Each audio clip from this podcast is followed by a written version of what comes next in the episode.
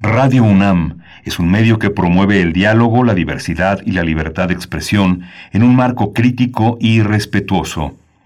Los comentarios expresados a lo largo de su programación reflejan la opinión de quien los emite, mas no de la radiodifusora. Radio UNAM presenta Primer Movimiento. El mundo desde la universidad. Hola, muy buenos días, bienvenidos, bienvenidas a Primer Movimiento, a Radio UNAM. Transmitimos a través del 96.1 de FM, del 860 de AM en este miércoles, miércoles 8 de julio, son las 7 con 4 minutos de la mañana, la hora del centro del país. Y les saludamos pues en este día, este día importante para la política exterior mexicana, este día del encuentro entre el presidente de México, Andrés Manuel López Obrador, y su homólogo estadounidense, Donald Trump, un encuentro que ya, eh, pues vaya, que ha dado de qué hablar a propios y a adversarios, adversarios políticos. La primera visita al extranjero de López Obrador, que será en plena pandemia y que al menos desde sus planes, eh, pues tiene una gran relevancia y una urgencia de realizarse. Uno nunca sabe lo que pueda pasar del otro lado por parte de Donald Trump, pero es es un momento importante, ya se encuentra Andrés Manuel López Obrador, bueno, ya eh, con estos planes eh, iniciales de visitar, de hacer una parada en la estatua de Benito Juárez y pues así les damos la bienvenida en este día importante. Miguel Ángel Quemain, del otro lado del micrófono, también me da mucho, mucho gusto saludarte en esta mañana. ¿Cómo te encuentras? Hola, Berenice Camacho, buenos días. Buenos días a nuestros radioescuchas, a nuestros amigos de la radio universitaria de Chihuahua que ya están desde las 6 eh, de la mañana en el horario virtual que nos separa imaginariamente, pero Sí, justamente armas, Temec y cooperación son los temas con que Trump y López Obrador evitarán hablar del muro, según dicen muchos de los analistas y parte de los equipos de comunicación que trabajan alrededor de Donald Trump. Hay nuevas normas laborales y la amenaza arancelaria, los riesgos que enfrenta México con este acuerdo comercial y que serán puestos sobre la mesa, la lucha contra el tráfico de armamento, que ha sido pues dos décadas ya de fracasos diplomáticos que tenemos eh, muy, muy evidentes también sobre la mesa. Y bueno, una discusión muy fuerte sobre la pertinencia de la visita del presidente de México a Donald Trump, que se convierte eh, inevitablemente en una visita politizada por la elección de Trump y uno de los temas que circularon desde ayer de manera muy intensa, pues son los empresarios mexicanos que participarán en la cena de, en, la famosa cena del presidente de los dos mandatarios, inevitablemente los, eh, esto que se ha llamado la mafia del poder, los enemigos de México, etcétera, pues son los, son las personas que también sostienen a México, son los empresarios que han trabajado por eh, por mejorar su situación. Muchos de ellos, si hay que decirlo, prohijados por la enorme corrupción que ha venido también desde las administraciones este, anteriores, que han convertido a los empresarios, a los hombres que dan trabajo, a los hombres que emprenden en sus cómplices en muchos momentos de la historia de este país. Así que ahí tienen que estar, forman parte de lo que somos, eso somos también los mexicanos.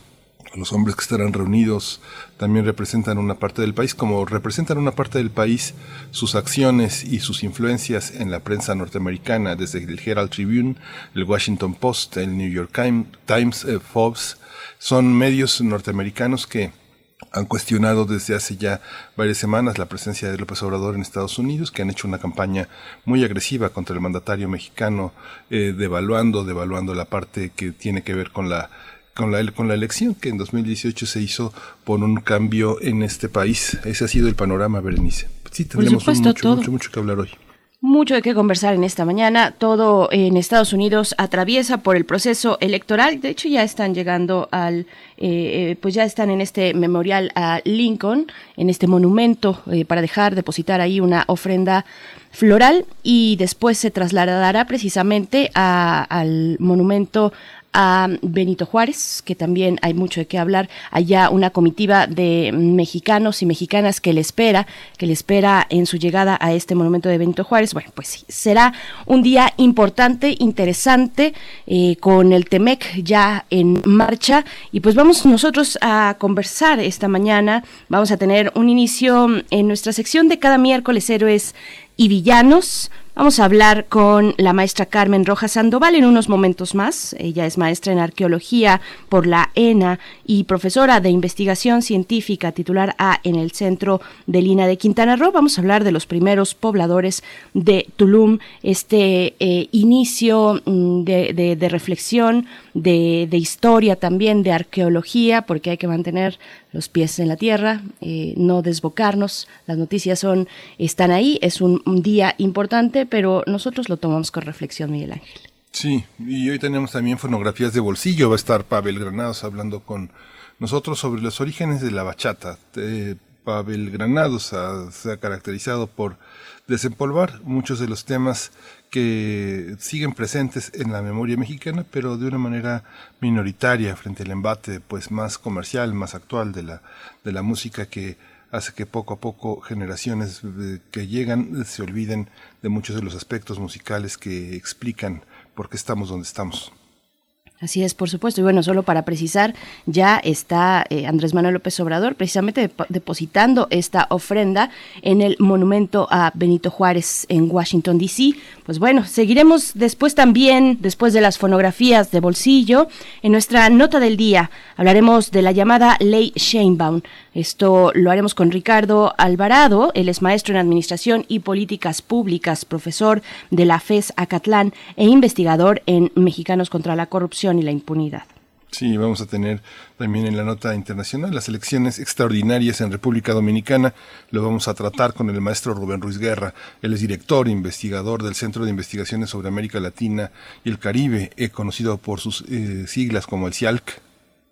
Así es, y después para nuestra mesa del día, bueno, antes llegará la poesía necesaria, ya está todo listo para la poesía, yo tengo el gusto de compartir esta mañana con ustedes la poesía en primer movimiento, después tendremos nuestra mesa del día, la pandemia de la COVID-19, hablaremos de este tema, del semáforo naranja en la Ciudad de México y las medidas a mantener, a mantener en estos momentos en Ciudad de México y en eh, otros 17 estados de la República que se encuentran también en este tránsito, pues bueno, vamos a conversarlo con el doctor Mauricio Rodríguez Álvarez. Él es profesor del Departamento de Microbiología de la Facultad de Medicina de la UNAM y también con el doctor Jorge Baruch, responsable de la Clínica del Viajero de la Facultad de Medicina también de la UNAM, ambos eh, pues cercanos siempre a este espacio desde hace mucho tiempo, desde antes de COVID y, pues ahora que se encuentran en, tantos medios siendo consultados, lo cual nos da muchísimo gusto que sea la UNAM una fuente eh, fiable, confiable para acercarse y darnos eh, guías, guías de cómo transcurre esta pandemia en nuestro país. Sí, justamente también hoy este, seguramente Superman andará escondido porque Plinio Sosa, a 150 años de la tabla periódica, tocará hoy el tema del el criptón o cómo es la ciencia. Eh, Plinio Sosa es académico de tiempo completo de la Facultad de Química de la UNAM, dedicado principalmente a la docencia y a la divulgación de la química. Por supuesto, pues esto para la mañana de hoy y lo que se va sumando con el ritmo de la mañana, con el pasar de las horas en esta mañana de miércoles 8 de julio. Por supuesto, bueno, antes de irnos al corte informativo de COVID, un abrazo y un saludo grande a la Filmoteca de la UNAM que hoy cumple 60 años. Hoy es su 60 aniversario. y desde ayer ya lo estábamos presentando, pero bueno, hoy a lo largo del día estaremos profundizando un poquito en la importancia de un lugar como este, no solo para la universidad, sino para nuestro país, este acervo filmográfico que se encuentra ahí en la filmografía de la filmoteca, perdón, de la UNAM. Y vámonos con nuestro corte, ahora sí, cómo amanecimos en temas de COVID a nivel nacional, internacional y las propuestas de la UNAM. COVID-19. Ante la pandemia, sigamos informados. Radio UNAM. La Secretaría de Salud informó que el número de decesos por enfermedad de la COVID-19 aumentó a 32.014. De acuerdo con el informe técnico ofrecido ayer por la noche por las autoridades sanitarias, los casos confirmados acumulados se incrementaron a 268.008 y el de sospechosos a 73.035. Por su parte, Claudia Sheinbaum, jefa de gobierno de la Ciudad de México, informó que en junio se registró una menor pérdida de empleos con respecto a mayo en la capital del país tras la suspensión de actividades económicas por la pandemia del SARS-CoV-2. La mandataria dijo que el mes pasado también registró un crecimiento de empleos luego de la reactivación de la construcción.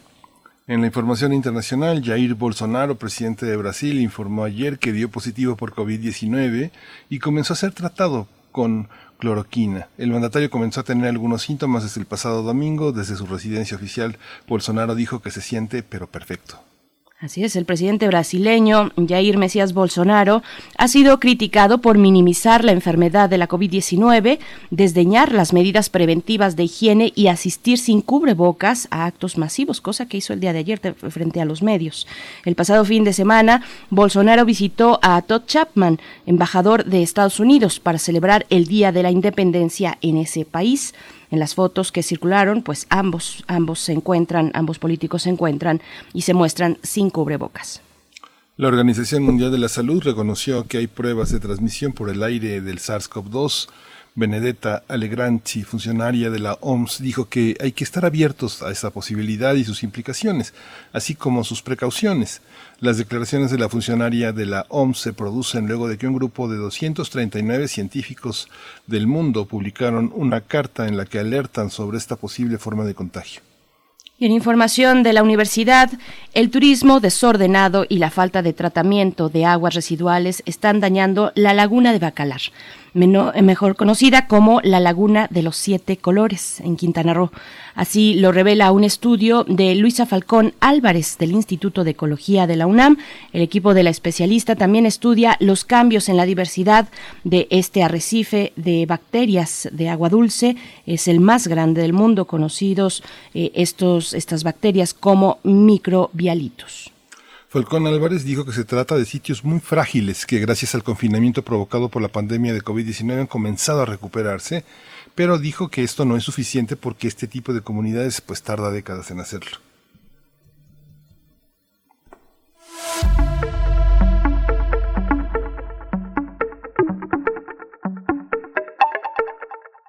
Pasamos a nuestro momento de recomendaciones culturales. Lo dicho hace unos momentos, la Filmoteca de la UNAM cumple este miércoles, el día de hoy, 8 de julio, 60 años, 60 años de labor en pro de la cinematografía nacional e internacional. Para celebrarlo, pues han organizado una serie de actividades en línea como es la exhibición de la película Torero, uno de los largometrajes que dio origen a su acervo, ya lo mencionábamos ayer, fue una donación, la primera que, se, que llegó a la Filmoteca de la UNAM. También se proyectará, se exhibirá el Suavecito y Los Olvidados, estas tres películas para eh, festejar los 60 años de la Filmoteca de la UNAM. La Dirección General de Actividades Cinematográficas de la UNAM también ha preparado una muestra virtual de colecciones restauradas por su centro de documentación. Se trata de una galería virtual con nueve exposiciones gráficas, cuatro de ellas son en 3D y un juego de memoria virtual. Y pues hoy miércoles se exhibirá en línea y por 24 horas la película Torero de Carlos Velo, Mañana jueves será el turno de la versión digital restaurada de Los Olvidados, no nos la podemos perder, de Luis Buñuel, por supuesto. Y el viernes será el turno de la película El Suavecito de Fernando Méndez. Todas las actividades, películas, exposiciones y galería virtual estarán disponibles en la página oficial de la Filmoteca. La dirección electrónica es www.filmoteca.unam.mx. Así es que bueno, hasta aquí eh, este saludo y, este, y este homenaje también que, se le, que le hacemos a los 60 años de un lugar tan importante como la Filmoteca de la UNAM. Lo estaremos recorriendo a lo largo del día, pero llega el turno de irnos con música. Lo que vamos a escuchar en este momento está a cargo de Sonex y se titula Café.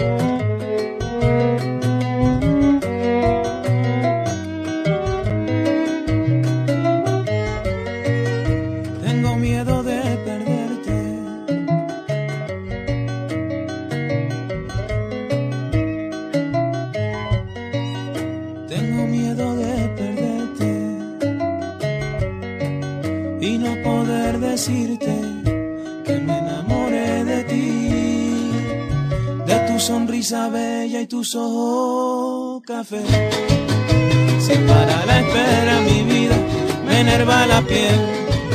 Recuerda aquellos versos que en esa noche te improvisé, símbolo de la vida y amor eterno que te juré café.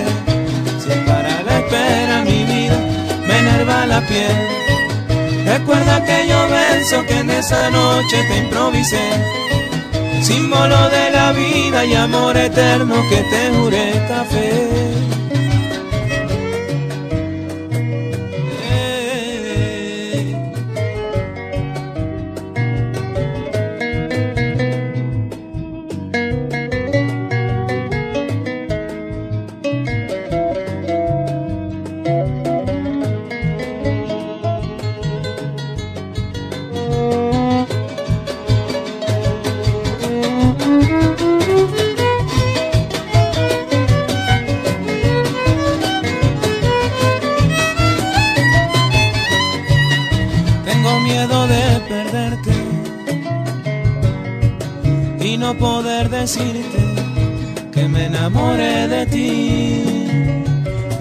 Sonrisa bella y tus ojos café. Si es para la espera mi vida, me enerva la piel. Recuerda aquello verso que en esa noche te improvisé, símbolo de la vida y amor eterno que te juré café. Si es para la espera mi vida, me enerva la piel. Recuerda aquello verso que en esa noche te improvisé. Símbolo de la vida y amor eterno que te juré café. Cuando me miras morena, lo amargo se vuelve miel. Recuerda que ojos son como él, el canto de una sirena. Que tu mirar me encadena, sin decirme hay nada, nada. Tu sábado de enamorada, como el verso de un poema Recuerda que yo beso que en esa noche te improvisé. Tengo miedo de perderte y no poder decirte que me enamoré de ti, de tu sonrisa bella y tus ojos café. Si es para la espera mi vida, me enerva la piel Recuerda aquello verso que en esa noche te improvisé. Símbolo de la vida y amor eterno que te juré café. Si es para la espera mi vida, me enerva la piel. Recuerda aquello verso que en esa noche te improvisé. Símbolo de la vida y amor eterno que te juré café. Si es para la espera mi vida, me enerva la piel. Recuerda aquello verso que en esa noche te improvisé, símbolo de la vida y amor eterno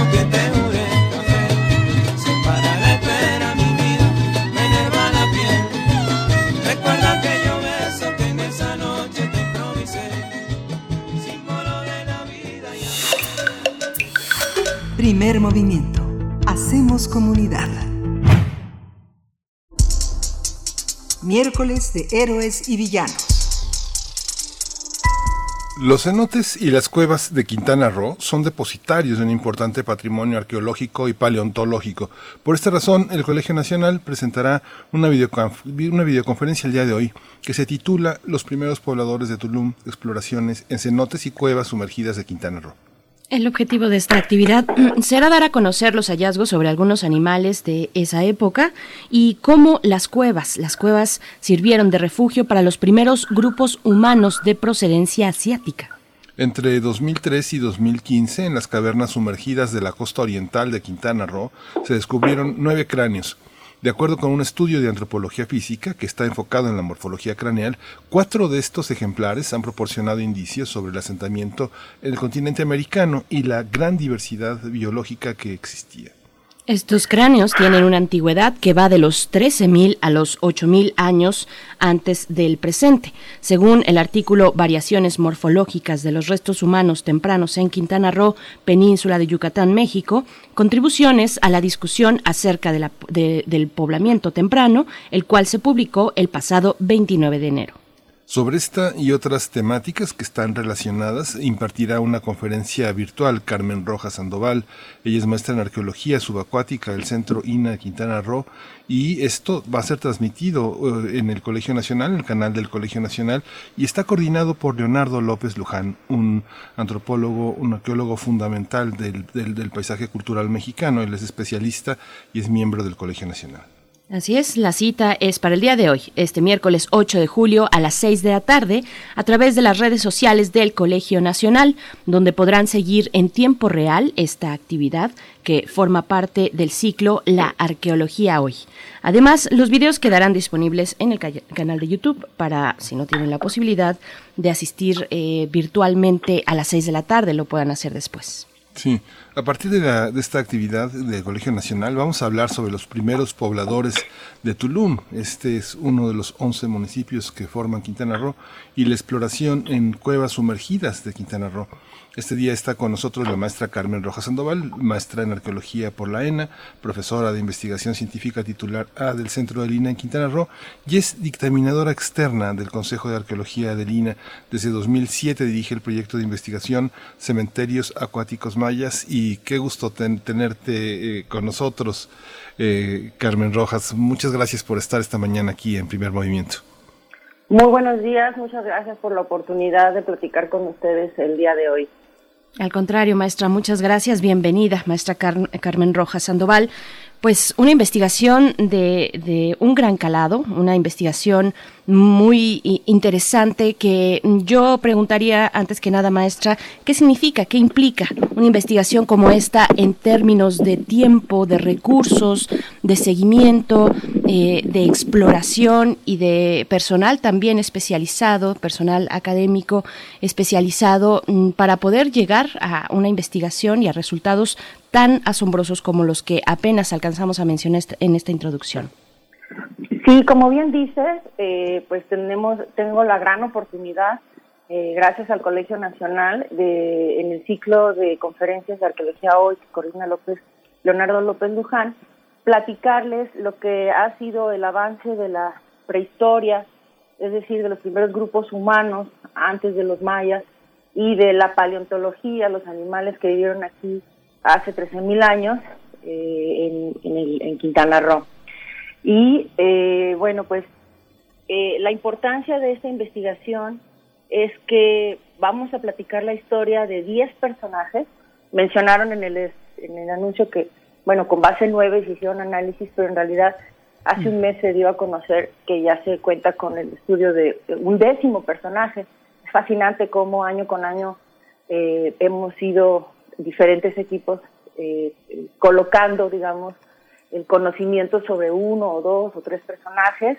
Y pues a partir del 2000 hasta el día de hoy pues celebramos 20 años de trabajo de esta arqueología prehistórica que nos habla de estos grupos pre-mayas o se llaman también prehistóricos cuando se refieren a los grupos que no tenían escritura y también suelen ser conocidos este como eh, prehistóricos o precerámicos porque no utilizaban eh, cerámica, ¿no? Vemos que son grupos cazadores recolectores que utilizaban pues tecnologías de madera, de cosas más más perennes que, no podemos encontrar este, sus restos materiales. Sin embargo, ha sido una maravilla la conservación que los ríos subterráneos de Quintana Roo han permitido de estos esqueletos humanos eh, de tener una de las mejores colecciones más completas y, bien fechadas en tanto los fechamientos y las técnicas de fechamiento nos permiten al día de hoy por diversos métodos, tener ya esta colección de individuos y poder eh, llenar el vacío que había de información hace 20 años acerca de si los grupos humanos tempranos procedentes de Norteamérica arribaron a la península de Yucatán o en su camino hacia el, a Centroamérica, pues solo pasaron por Guatemala eh, eh, y no habitaron la península. Al día de hoy sabemos que efectivamente habitaron el estado de Quintana Roo y que aquí persistieron por lo menos 4.000 años, o sea, de los 13.000 a los 8.000 años antes del presente. Eh, sabemos que eh, ellos existieron, habitaron esta región, explotaron los ambientes naturales y utilizaron las cuevas para depositar a sus muertos o tuvieron una trágica muerte al caer, igual que los animales. En algunos sitios. Tenemos diferentes tipos de sucesos para cada individuo eh, que ya nos pueden contar esta historia de quiénes fueron estos primeros pobladores que llegaron hace casi 14.000 años a Tulum en específico y que tenemos esa evidencia en los ríos subterráneos o, cuevas sumergidas que son muy característicos de esta región. Entonces, pues también tenemos todo el mosaico de los animales de la era del hielo que pues se encuentra para Norteamérica y, y, el centro de México, que no quiere decir que hubiese hielo en las costas de Tulum, pero que se estaba terminando la más reciente era glacial en América y en el planeta, y por el derretimiento de los cascos polares los niveles del mar se incrementaron, y pues esas cuevas que estaban secas se, fueron inundando y se sellaron. Entonces ya después los mayas conocieron las cuevas o los cenotes pues más o menos con un nivel de agua que los conocemos hoy, y estas inundaciones a partir del 8000 pues sellaron estos contextos y ya los grupos no pudieron entrar a, a estas cuevas. Y pues es hasta que los buzos, exploradores, investigadores llegamos a estos sitios y podemos pues entender este estudiar cada uno de estos eh, personajes. Pues recalco que son poblaciones anteriores a los mayas no se parecen en lo absoluto a, a, los eh, a los mayas estos grupos cazadores recolectores tenemos pues ahora que llenar el vacío de información que hay a partir del 8000 antes del presente hasta el inicio de, de los mayas tempranos, digamos el 2000 antes de, Cristo, pero tenemos en puerta pues unos sitios muy interesantes donde hay individuos ya con fechamientos de, de, por esa antigüedad, ¿no? que tienen más o menos 4.500 años. Estamos muy emocionados porque dentro de unos años vamos a poder contar este otro vacío que falta para ya tener desde los primeros pobladores hasta el contacto con los mayas Ahorita pues vamos como que de atrás para adelante y tenemos del 13.000 al 8.000, tenemos, todavía no tenemos información del 4.000 hasta el 2.000 antes de Cristo que llegan los primeros eh, aldeas mayas, pero tenemos sitios muy, muy potenciales. Entonces estamos muy contentos porque pues es una celebración para nosotros eh, poder hablar de estos 10 personajes, no solo de uno o de dos o de tres o de ciertos fósiles que tenemos nuevas especies de, géneros y especies de perezosos gigantes, de jaguares, eh, de pecarís muy pequeñitos que no traspasaron la gran extinción del Pleistoceno, que es lo que distingue al cambio con la era geológica del Holoceno, que es donde ya habitamos nosotros, eh, en el que pues el calentamiento global llevó a, cambios en, los ambientes, ¿no? Y, eso conllevó a la gran extinción masiva, una de las mayores extinciones que tuvo el planeta de los grandes mamíferos. Entonces, pues en esta región tenemos, tuvimos, había un fotomosaico, un, mosaico de bosques abiertos rodeados de pastizales con variantes de, vegetación de selva, ¿no? Eh, había hace 23.000 años bosques, eh, hace 18.000 sabanas áridas y más frías, hace 10.300 clima tropical medio, entonces vemos ya cómo iba ese ambiente, esos ambientes cambiando, pero también tenemos, por ejemplo, muy interesante, eh, árboles de transición como el mamey y el zapote tan característicos de la región, pues ya desde entonces existían y los animales gigantes como el gonfoterio, que es pariente de los mamuts, eh, no es tan grande como el del centro de México, los mamuts que tienen las defensas curvas y podían medir hasta 5 o 7 metros de altura digamos, al lomo, ¿no? Parados en cuatro patas. El gonfoterio, pues, es de la megafauna, la petit, le llamo yo, pero tres metros es bastante, ¿no? Los animales, pues, son muy impresionantes porque tenemos el perezoso gigante que podía medir hasta tres metros de altura y pesar una tonelada, y eso es un individuo juvenil.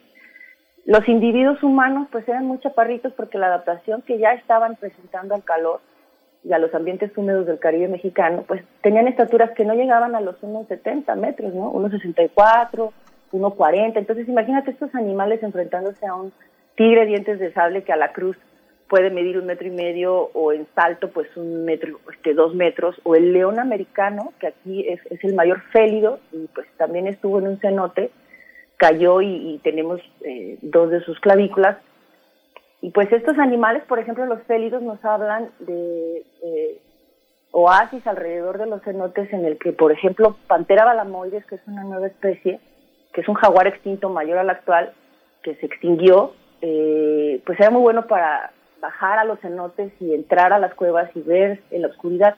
Sin embargo, no es, el, el, león americano es el rey de los para correr a largas distancias y desarrollar velocidades muy pronto. En la sabana hay que tener otro tipo de estrategia de cacería.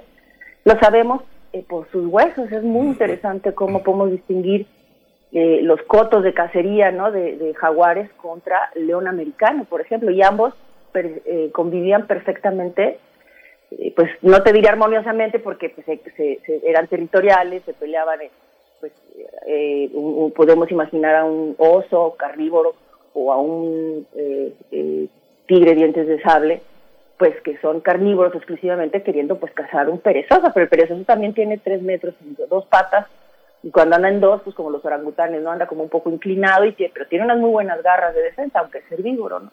Y los humanos mismos, entonces, pues los humanos debieron de haber aprovechado esta fauna cazando grandes piezas.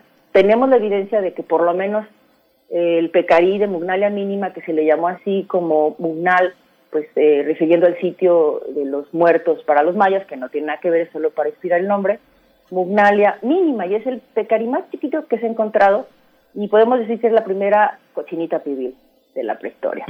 Entonces, este, sabemos que se los comían, tenemos indicios que también podían estar comiendo camélidos, es que aquí había camélidos, imagínate tú camélidos en, Tulum, qué cosa más loca, ¿no? Y, y, y, y, parientes de los mamuts, ¿no? Como el gonfotero. Entonces yo cuando voy en la carretera, cuando voy caminando en mi pueblo, pues trato de imaginar a través de los postes la altura de estos personajes. Hemos eh, llevado a casos de éxito, eh, eh, por ejemplo, en el cenote Zapote, a colocar unas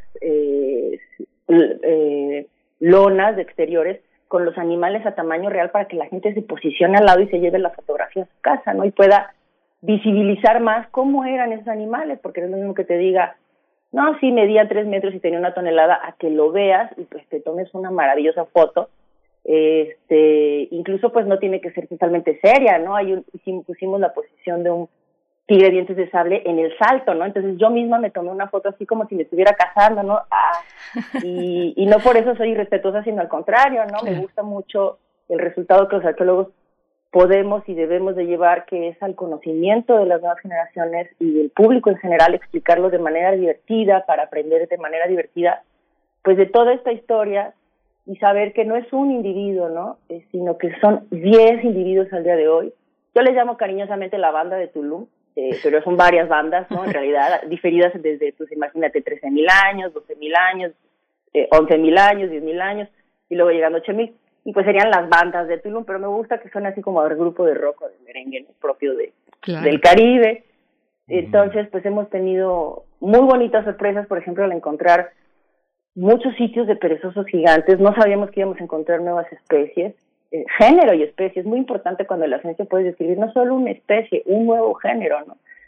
Entonces, eh, pues Chivalba Onyx oviceps es este eh, perezoso gigante que refiere también al Chivalba, al mundo de los muertos de los mayas, o, bíceps que es cara de huevo, cara huevada, y este, Onyx, perdona, Onyx es cara huevada, y bíceps es garra, ¿no? Entonces es cara de huevo con garra.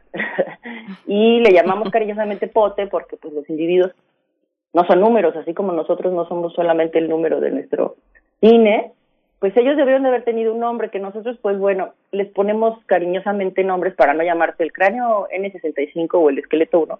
Entonces, pues, está, se conocen como la mujer de Najarón, que ya suena pues a un nombre propio, no son sus nombres, pero los rebautizamos, los renombramos para darles personalidad en el presente, sabemos pues su estatura, su peso, la mujer de las palmas, el hombre del templo, porque se encontraba un templo cerca, que nada tenía que ver maya, pero eh, se llama el hombre del templo, los eh, hombres de Chanjol, que son un eh, adulto de 30 años, un joven de menos de 20 años, y Ixchel, que era pues una mujer de, de, sus 20 a 30 años, de 10.000 años, que están en una misma cueva. Fíjate cómo estaban ellos reincidiendo a través de diferentes milenios a depositar a sus personajes en lo que creemos que son marcadores de las estalagmitas, eh, que los estaban poniendo en lugares especiales eh, y también eh, son dos cuevas en las que hemos encontrado que reincidían, ¿no? La cueva de Chanjol y la, la, el sistema de Osbelja,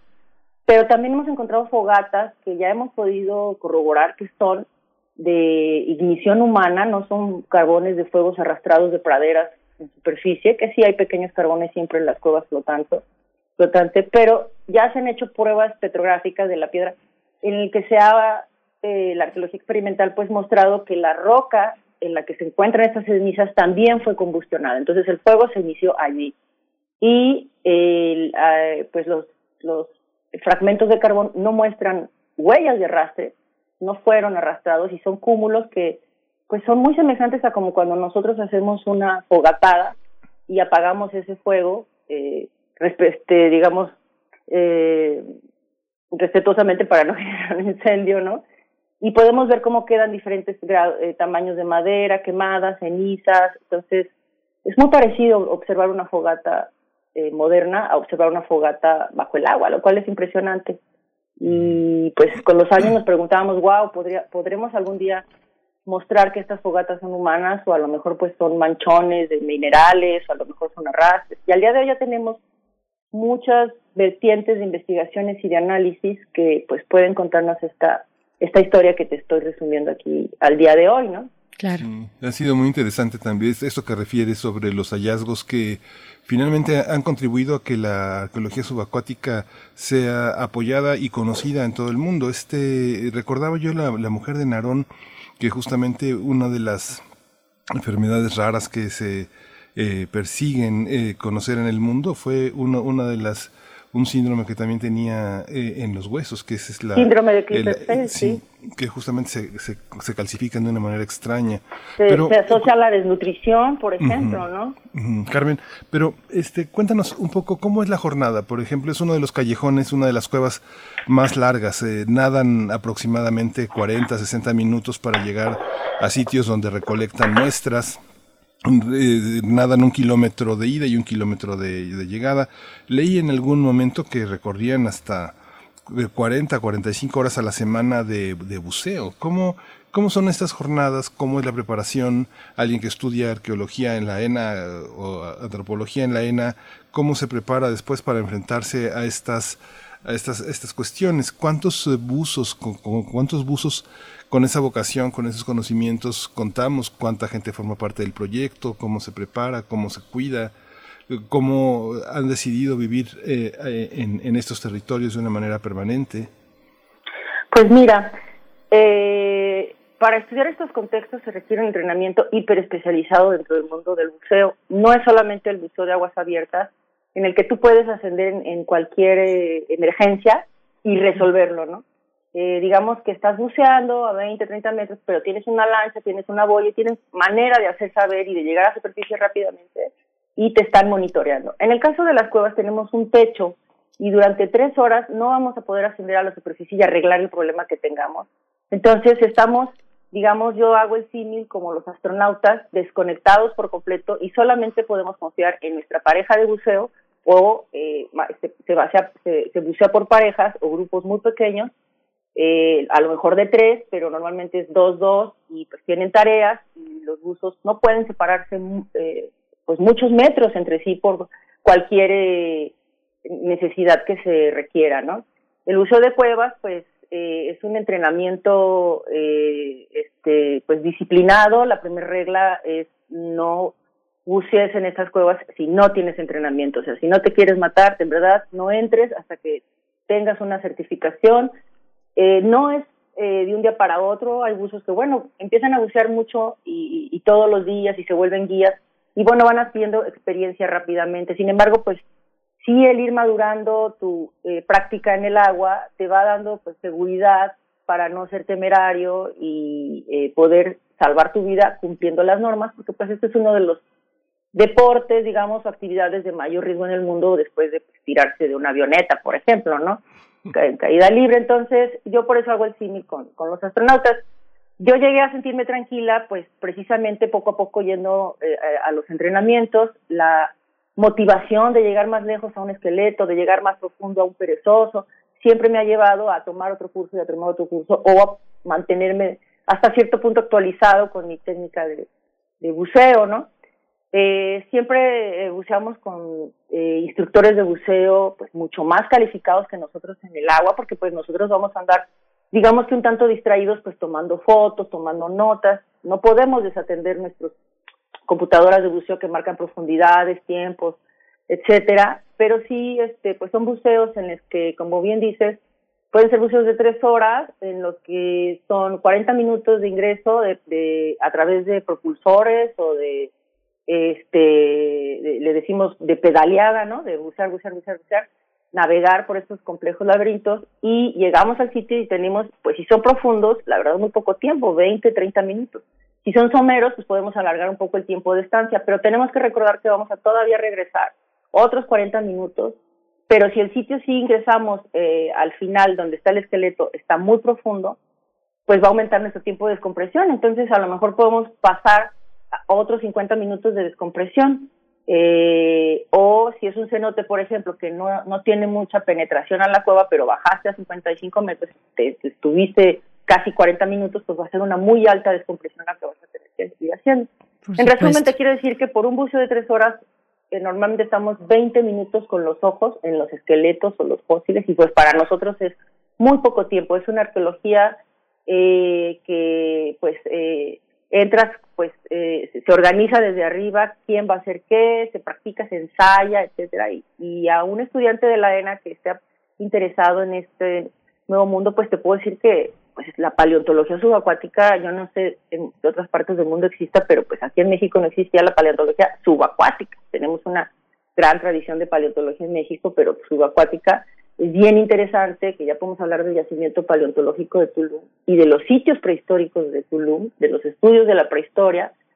Eh, entonces, pues en nuestro día a día, eh, pues tenemos que trabajar con grupos pequeños porque eh, precisamente no cada cada pareja de buceo es una unidad que confía su vida una a la otra el otro individuo trae suficiente aire para rescatarme a mí si una válvula me falla etcétera y yo traigo aire para él o para ella también si tiene un problema dado y tenemos pues siempre la la consigna de que cualquiera que cancele un buceo ni se le pregunta, oye, ¿te sientes bien? Mira, todavía tienes aire. No, es vámonos, ¿no? Se aborta la misión y de regreso y todos ordenaditos, se ve qué problema tenga la persona, se le asiste y estamos preparados toda la vida para el peor escenario, esperando que nunca nos lo encontremos. Yo, pues la verdad, he tenido muy pocos peores escenarios y los he resuelto bien. Eh, entras pues como en un trance en el que se te indica, la máxima es eh, eh, párate, piensa y actúa. Entonces, cálmate, no llegues al, al terror, al horror, porque dice que un buzo eh, en pánico, pronto ya no lo será. Pues nos quedamos, maestra Carmen Rojas, al filo de esta narración de la aventura que puede ser la investigación eh, subacuática, paleontológica, antropológica, y, con la invitación para todos y todas aquellas que quieran sumarse en esta tarde, a las seis de la tarde, en, eh, en esta transmisión del Colegio Nacional, pues podrán acercarse al canal de Facebook.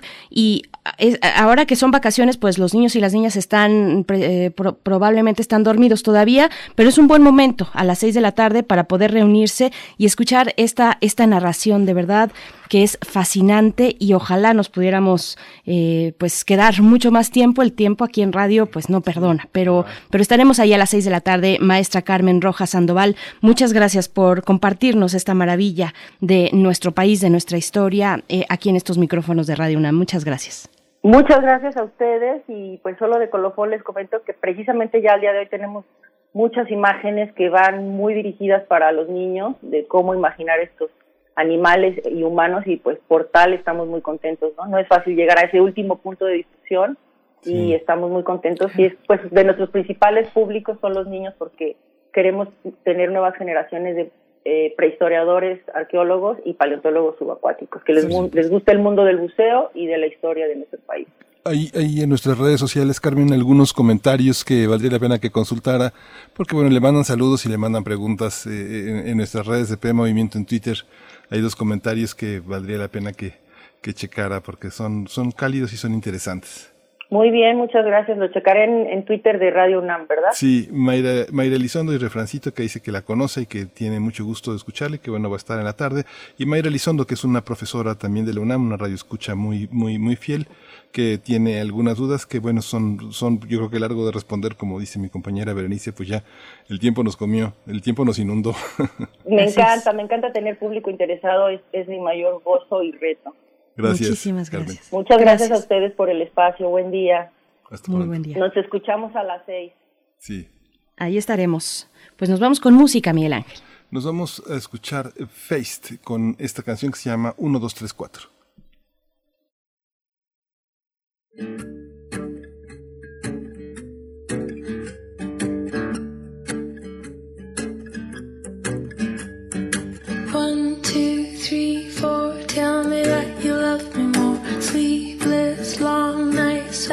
With my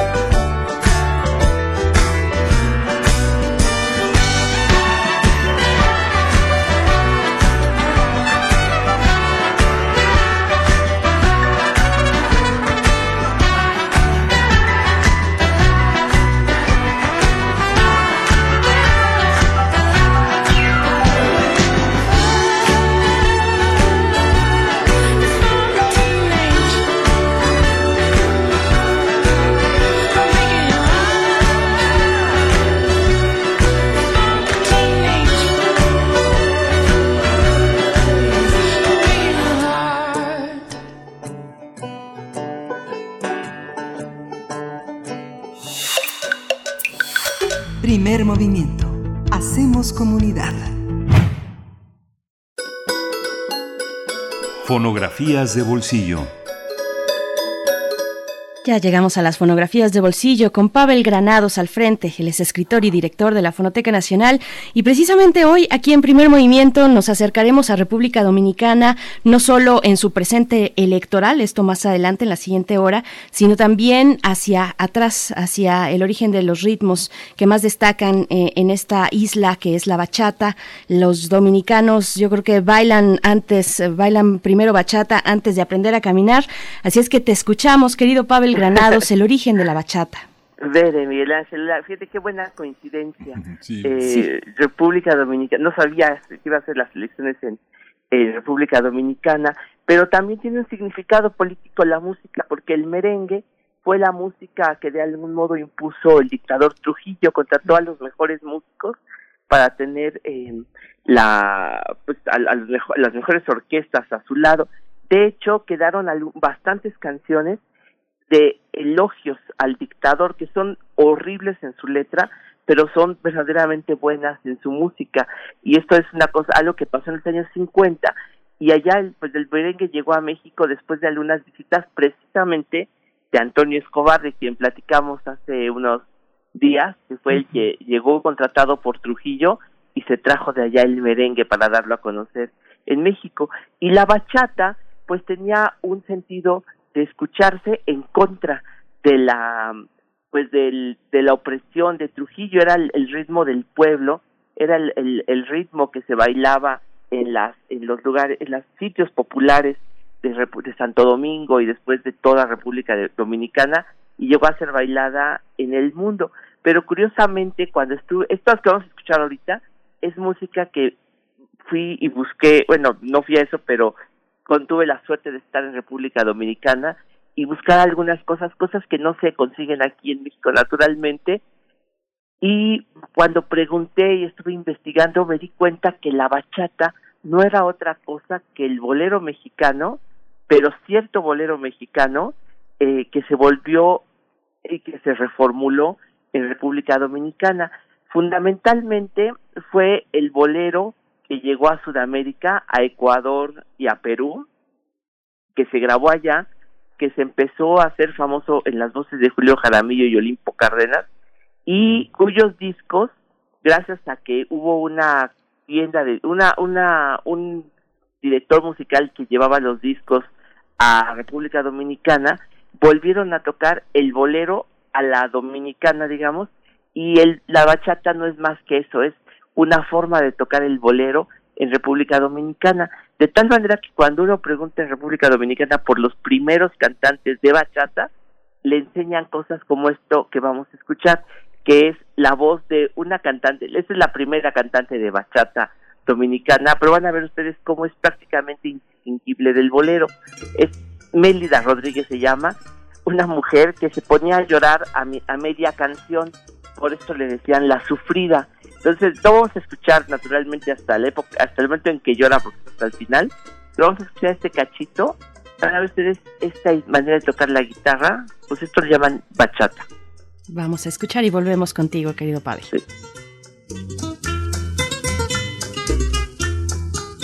Él me mintió, él me mintió, él dijo que me amaba y no era verdad.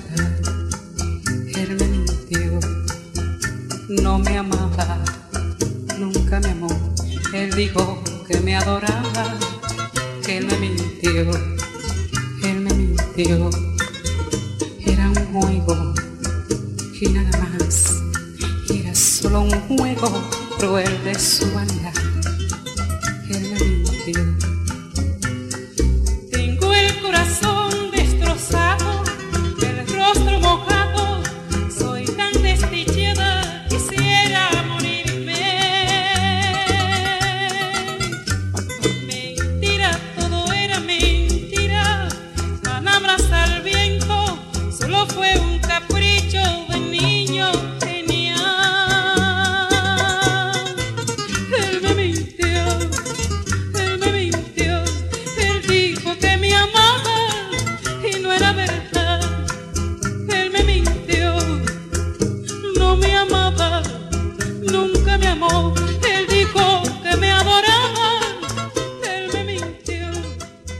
Pues ahí está la voz de Mélida Rodríguez. Ahora, lo chistoso es que yo no tenía idea de que el gran éxito de Amanda Miguel había sido originalmente una canción dominicana y un bolero, bolero bachata, ¿no?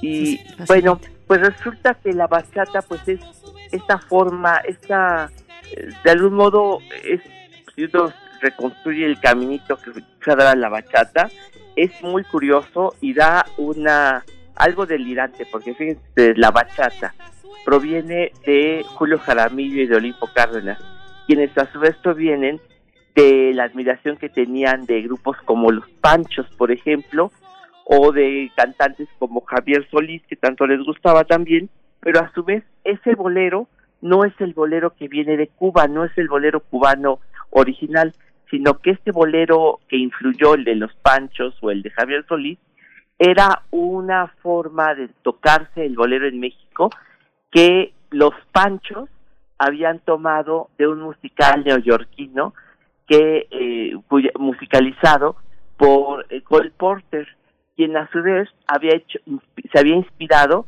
no como él decía en la música de la Martinica, porque él decía que había tomado ese ritmo que él llamaba piquín de la Martinica, sino que después investigando y buscando, me di cuenta que Cole Porter había escuchado ese ritmo, no en la, Martinica, no en París, donde él había dicho que había escuchado este ritmo, sino en un crucero que le ofrecieron a Cole Porter y que dio, él eh, recorrió en 1927, ¿verdad? Él, viajó a Indonesia, de tal manera que si uno hace el caminito de la bachata hacia atrás, va a desembocar en Indonesia. Entonces es realmente un viaje medio delirante por un montón de lugares que dio como resultado este ritmo, porque esta grabación que acabamos de escuchar es más o menos de los años 60. Bueno, pues como otro ejemplo para realmente lo que es la bachata popular en la República Dominicana, de verdad la que se escuchó allá en los años 60, principios de los 70, pues este es un disco que también eh, pude conseguir en, República Dominicana de una cantante realmente muy popular allá, que se llama La India Baraonera, y esto es ya pues, la reformulación de lo que sería ya la bachata en los años 70. Después, pero esto es muy popular, esto es completamente las los barrios de Santo Domingo es lo que se bailaba. Pero después lo que pasa es que la de algún modo se acicaló la bachata en los años 80, ¿no? Que fue convertiría este género en algo pues muy romántico, muy pues otra cosa, Juan Luis Guerrero es un músico de conservatorio, hizo con este ritmo otra cosa, ¿no? Pero pues hace otra muestra chiquita para escuchar lo que verdaderamente se tocaba allá en los años 70 en Santo Domingo. Qué maravilla. Qué maravilla, Pavel. Para el ahorita podemos escuchar eso. Nos, nos despedimos entonces con esto. ¿Exactamente qué es lo que vamos a escuchar? La India Baraonera tocando una bachata este pues ya en los años 70 y ese es el ritmo muy popular de lo que se escuchaba en Dominicana. Perfecto, pues te mandamos un fuerte abrazo. saludarlos. Nos vemos el otro domingo, Miguel Ángel Hasta Pérez. pronto. El próximo miércoles. Gracias. Con esto nos despedimos también de la Radio Universidad de Chihuahua. Vamos después al corte de la hora. La India Baraonera. Qué lindo eres tú.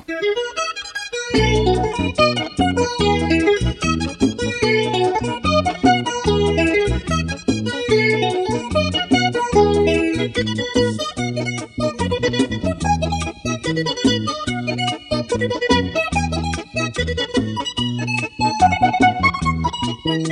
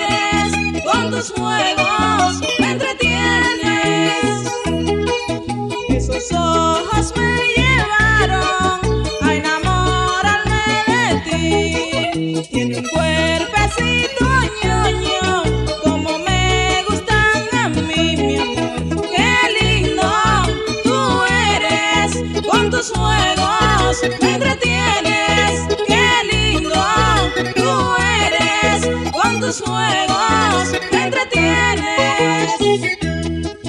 Yo me creo que en este mundo Síguenos en redes sociales. Encuéntranos en Facebook como Primer Movimiento y en Twitter como arroba PMovimiento. Hagamos comunidad.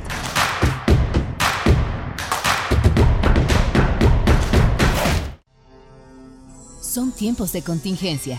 Hay que quedarse en casa para proteger tu salud y la de todos. Sigue estos sencillos consejos para mantenerte sano. Aliméntate de manera saludable. Limita el consumo de alcohol y de bebidas azucaradas. No fumes. Haz ejercicio. Convive con tu familia. Comparte las labores de la casa. Escucha música, lee y juega con tus hijos. Para más información visita coronavirus.gov.mx. Y quédate en casa. Gobierno de México. Habla Alejandro Moreno, presidente nacional del PRI. Al PRI nunca le quedó grande ninguna contingencia. Nuestros gobiernos le hicieron frente a huracanes, terremotos e inundaciones y siempre sacamos al país adelante. Pero gobernar no es cuestión de palabras. En el PRI defenderemos los apoyos que cuidan a la población, firmes contra el coronavirus y en defensa de la economía familiar. Porque fuimos, somos y seremos el Partido de México.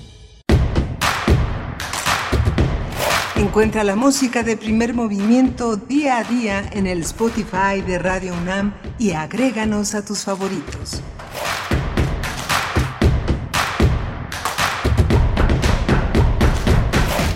Hola, buenos días. Hoy es eh, miércoles 8 de julio y estamos aquí ya en primer movimiento en la frecuencia de Radio UNAM, enlazados en las frecuencias de FM y AM en las redes de P Movimiento en Twitter, eh, Primer Movimiento en Facebook y bueno, tratando de invitarlos a que hagan comunidad con nosotros en estas vacaciones, vacaciones universitarias, vacaciones administrativas y del otro lado de la línea, desde su hogar, desde su domicilio, desde su casa está Berenice Camacho. Buenos días, Berenice. Muy buenos días, Miguel Ángel Quemain. Gracias eh, pues a todos los que continúan y los que se suman, como es el caso de la radio Nicolaita, a estas eh, a esta transmisión de miércoles 8 de julio. Gracias a los que escriben en redes sociales.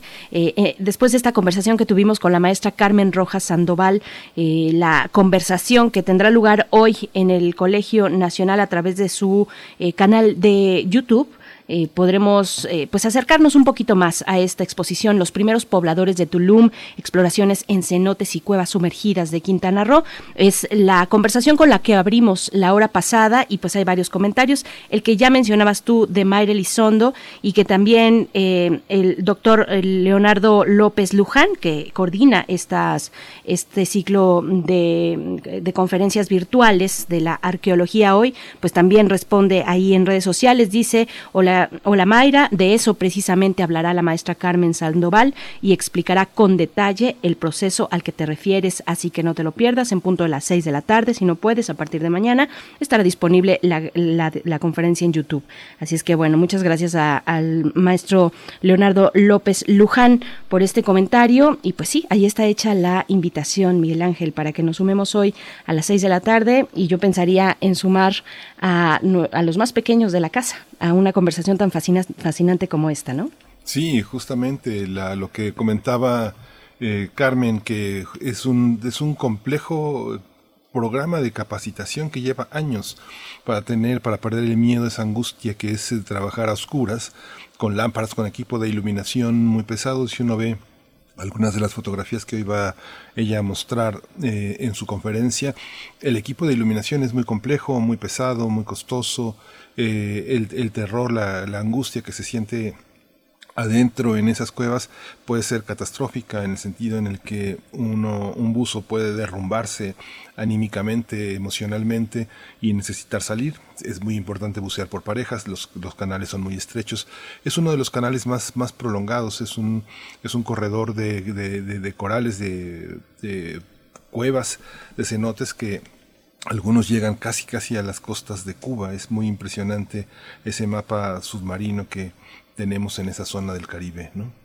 Así es, después de esa conversación tuvimos las fonografías de bolsillo, hablamos y escuchamos bachata, la bachata vieja y también la más reciente que se baila en la isla, ahí en República Dominicana, esa isla que comparte con Haití. República Dominicana, para nuestra nota internacional en esta hora, hablaremos de las elecciones extraordinarias precisamente en República Dominicana, ese lugar donde todo es Trujillo y donde todo es Colón, ¿no? Eh, hay muchísimas estatuas por todos lados y, y muchos homenajes a Trujillo y bueno, esta historia de amor y odio que tiene la República Dominicana con el dictador, con el exdictador, pues bueno, vamos a hablar de sus elecciones extraordinarias, pero antes nos vamos con la nota del día, la llamada ley Sheinbaum, la conversaremos, conversaremos sus alcances, implicaciones, también eh, un tema complejo para la Ciudad de México, esto con Ricardo Alvarado, maestro en Administración y Políticas Públicas, profesor de la FES Acatlán, pues eh, ya, de hecho ya está en la línea, así es que vámonos con nuestra nota del día. Vamos. Primer movimiento. Hacemos comunidad. Nota del día. El Congreso de la Ciudad de México aprobó reformas a la ley de austeridad para que la jefa de gobierno de la Ciudad de México, Claudia Sheinbaum, tenga flexibilidad en el manejo del presupuesto durante una emergencia sanitaria. Las modificaciones aprobadas establecen que, en caso de emergencia sanitaria o desastre natural, el titular de la jefatura de gobierno, a través de la Secretaría de Finanzas, aplicará las medidas de disciplina fiscal, ordenando las reducciones al presupuesto de egresos. Esto se aplicará también a órganos autónomos y de gobierno, dependencias, órganos desconcentrados, alcaldías y entidades, por lo que deberán colaborar para hacer ajustes a sus presupuestos y en caso de no hacerlo, se facultará a la Secretaría de Finanzas para llevar a cabo amablemente las adecuaciones necesarias con sus presupuestos. La votación se llevó a cabo el pasado 19 de junio, 19 de junio con 37 votos a favor, 20 en contra y 4 abstenciones de la ley de austeridad. Sí, justamente a partir de esta aprobación vamos a conversar con Ricardo Alvarado. Él es maestro en Administración y Políticas Públicas, es profesor de la FESA Catlán y es investigador en Mexicanos contra la Corrupción y la Impunidad. Le damos la bienvenida, Ricardo. Qué bueno que estés con nosotros esta mañana. Gracias por aceptar esta conversación. Gracias a ustedes, Berenice y Miguel Ángel. Buenos días y un saludo a todas las personas que nos escuchan. Gracias, maestro. Bienvenido, eh, profesor mm, Ricardo Alvarado. Pues bueno, a- a- ¿de cuántos temas no podríamos hablar cuando se habla precisamente de esta, la llamada ley Sheinbaum, la separación de los poderes en la Ciudad de México, entre otros, eh, ¿qué es, ¿cuáles son los elementos que se ponen en riesgo o en, tela de juicio, digamos, con esta aprobación de la ley Sheinbaum? Claro, creo- lo primero que tenemos que dejar en claro es que en efecto se trata de una situación extraordinaria, ¿no? Estamos ante una verdadera emergencia que pone, eh, eh, que reta de manera increíble la capacidad del gobierno de la Ciudad de México para responder ante la crisis, ¿no? Eso sin lugar a dudas, sin, sin, sin negociar un, un solo centímetro de ese argumento. El problema está en cómo está puesto en la ley. Eh, porque justo, como comentaban, un- lo que está en el corazón de la división de poderes, el elemento más fundamental, no es que los legisladores hagan leyes realmente, sino que un órgano diferente al, al Ejecutivo, al- a la persona que toma decisiones, sea la que decide cómo se gasta el dinero. ¿no? Entonces, el Poder Legislativo asigna eh, a, a las diferentes funciones del gobierno eh, una cantidad de recursos que conocemos como presupuesto, y es el Ejecutivo el que, válgame, ejecuta eh, esas decisiones. el problema de esta reforma es que eh, establece excepciones para que eso ocurra, ¿no? Ah, y entonces, dice la ley, cuando haya una emergencia sanitaria o, una, un desastre natural, eh, pues la persona jefe de gobierno simplemente se salta esa parte y puede empezar a hacer cambios del presupuesto sin consultárselo al órgano que realmente debe tomar esa decisión, que es el órgano legislativo. Y aún peor mete como un candado que dice, bueno, y si no lo hace la persona eh, jefa de gobierno, que lo haga la persona que esté al cargo de la Secretaría de Finanzas de la ciudad, ¿no? Entonces, pues de repente es una decisión que ni siquiera puede tomar la eh, Claudia Sheinbaum, sino la persona que está en la Secretaría de Finanzas. Y el problema fundamental, vaya, claro, esto nos lo saca del atolladero, lo saca de la ci- circunstancia particular actual de, de la pandemia de COVID-19, pero al dejar en la ley que una emergencia sanitaria o un desastre natural son suficientes para hacer estos cambios, deja la pregunta ahí, ¿qué es eso entonces de un desastre natural o de una emergencia sanitaria? ¿Quién lo declara? ¿Cómo lo declara? Y vaya, o sea, ¿cuál es la diferencia entre un brote de COVID-19, que queda claro que se trata sin duda de una emergencia sanitaria, pero cuál es el límite inferior de una emergencia sanitaria, por ejemplo, ¿no? Sí, justamente esta, este, esta complejidad que los diputados discutieron tiene que ver con una, un procedimiento que no, que no queda claro, porque finalmente los desastres naturales que se declaran mediante eh, mandatos que obligan a la Secretaría de Gobernación a soltar los fondos del FONDEN para, la, para paliar estos desastres, eh, un poco son equidistantes de este, de este procedimiento. ¿Cómo explicar dos procedimientos tan aparentemente semejantes y jurídicamente tan distintos? Exacto. El problema justo es que creo que estamos pensando en la coyuntura actual, ¿no? que queda claro que esto se trata de una emergencia sanitaria, pero al ponerlo tal cual en la ley, estamos creando un concepto que no estamos definiendo. No, yo no, yo no soy eh, abogado, eh, pero entiendo que esa, esa parte tiene efectos perniciosos en el marco legal general de, de la ciudad.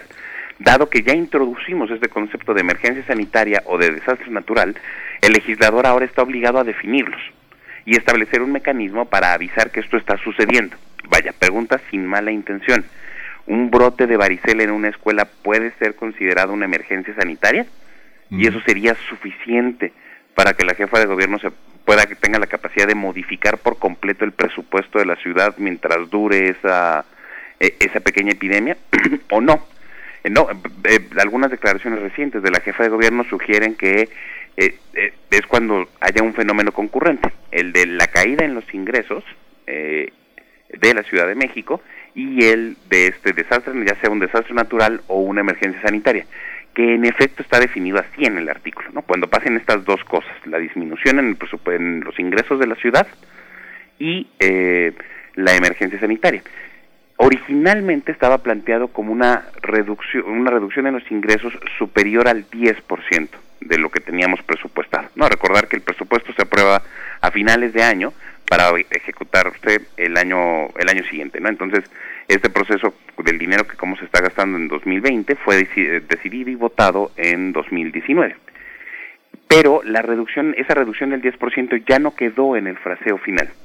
Y justo el problema es, necesitamos sí atender la emergencia, a través en efecto de mecanismos flexibles que le permitan a la administración atender la emergencia sin tener eh, ningún tipo de obstáculo y que pues eso le lleve nos lleve a salvar más vidas. Pero no por ello debemos crear un marco legal que luego pueda ser abusado en el futuro. Ese es el primer punto. Y el segundo es que aún eh, con esos eh, con estas eh, contrapartes lo importante en democracia es mantener las funciones de cada uno de los aparatos. Y el legislativo no puede renunciar o no debe renunciar a su capacidad para asignar presupuesto, aún en una contingencia o emergencia, que lleve a una reducción natural de los presupuestos de oficinas o inclusive a cancelar proyectos, digamos, no, no necesarios durante la emergencia, pero que esa decisión debe ser abierta, pública, ¿no? Y que debe tomarse en los órganos que toman ese tipo de decisiones y no de manera unilateral por una sola persona, que es la persona jefa de gobierno. Y en última instancia, la persona que estaría eh, al frente de la Secretaría de Finanzas, ¿no? Que, que, bueno, finalmente no fue, no fue un funcionario o funcionaria puesta ahí por voto popular, eh, como sí lo fue la, la, jefatura de gobierno. Es una, es una eh, podemos leerlo como una concentración, un, un movimiento que da concentración al poder político de la jefatura de gobierno. Sin lugar a dudas, o sea, es tal cual la definición de una concentración de poder y como muestra está esa discusión, esa misma discusión que estamos teniendo a nivel federal. El, el decreto, el 23 de abril pasado, el presidente de la República eh, eh, presentó una iniciativa de ley similar, solo al, digamos, al marco legal que corresponde a nivel federal, que es la Ley Federal de Presupuesto y Responsabilidades Hacendarias, para poder hacer exactamente lo mismo, eh, que ante una caída a partir de determinado porcentaje de los ingresos del gobierno federal, sea el presidente de la República el que pueda hacer cambios dentro del presupuesto sin tener que consultarlo a la Cámara de Diputados. Eh, y justo eso levantó tal polémica que no ha sido aprobado aún. ¿no? Vaya, el, la Cámara de Diputados está en receso legislativo y, tendrá que empezar en el 1 de septiembre, pero no fue aprobado un proceso, un periodo extraordinario para discutir justo esta ley dada, dada esta polémica insisto, es la renuncia del poder legislativo a poder regular y poder tomar decisiones sobre eh, un punto esencial en democracia, que es el que el Parlamento, el poder legislativo, discuta cómo se va a gastar el dinero público.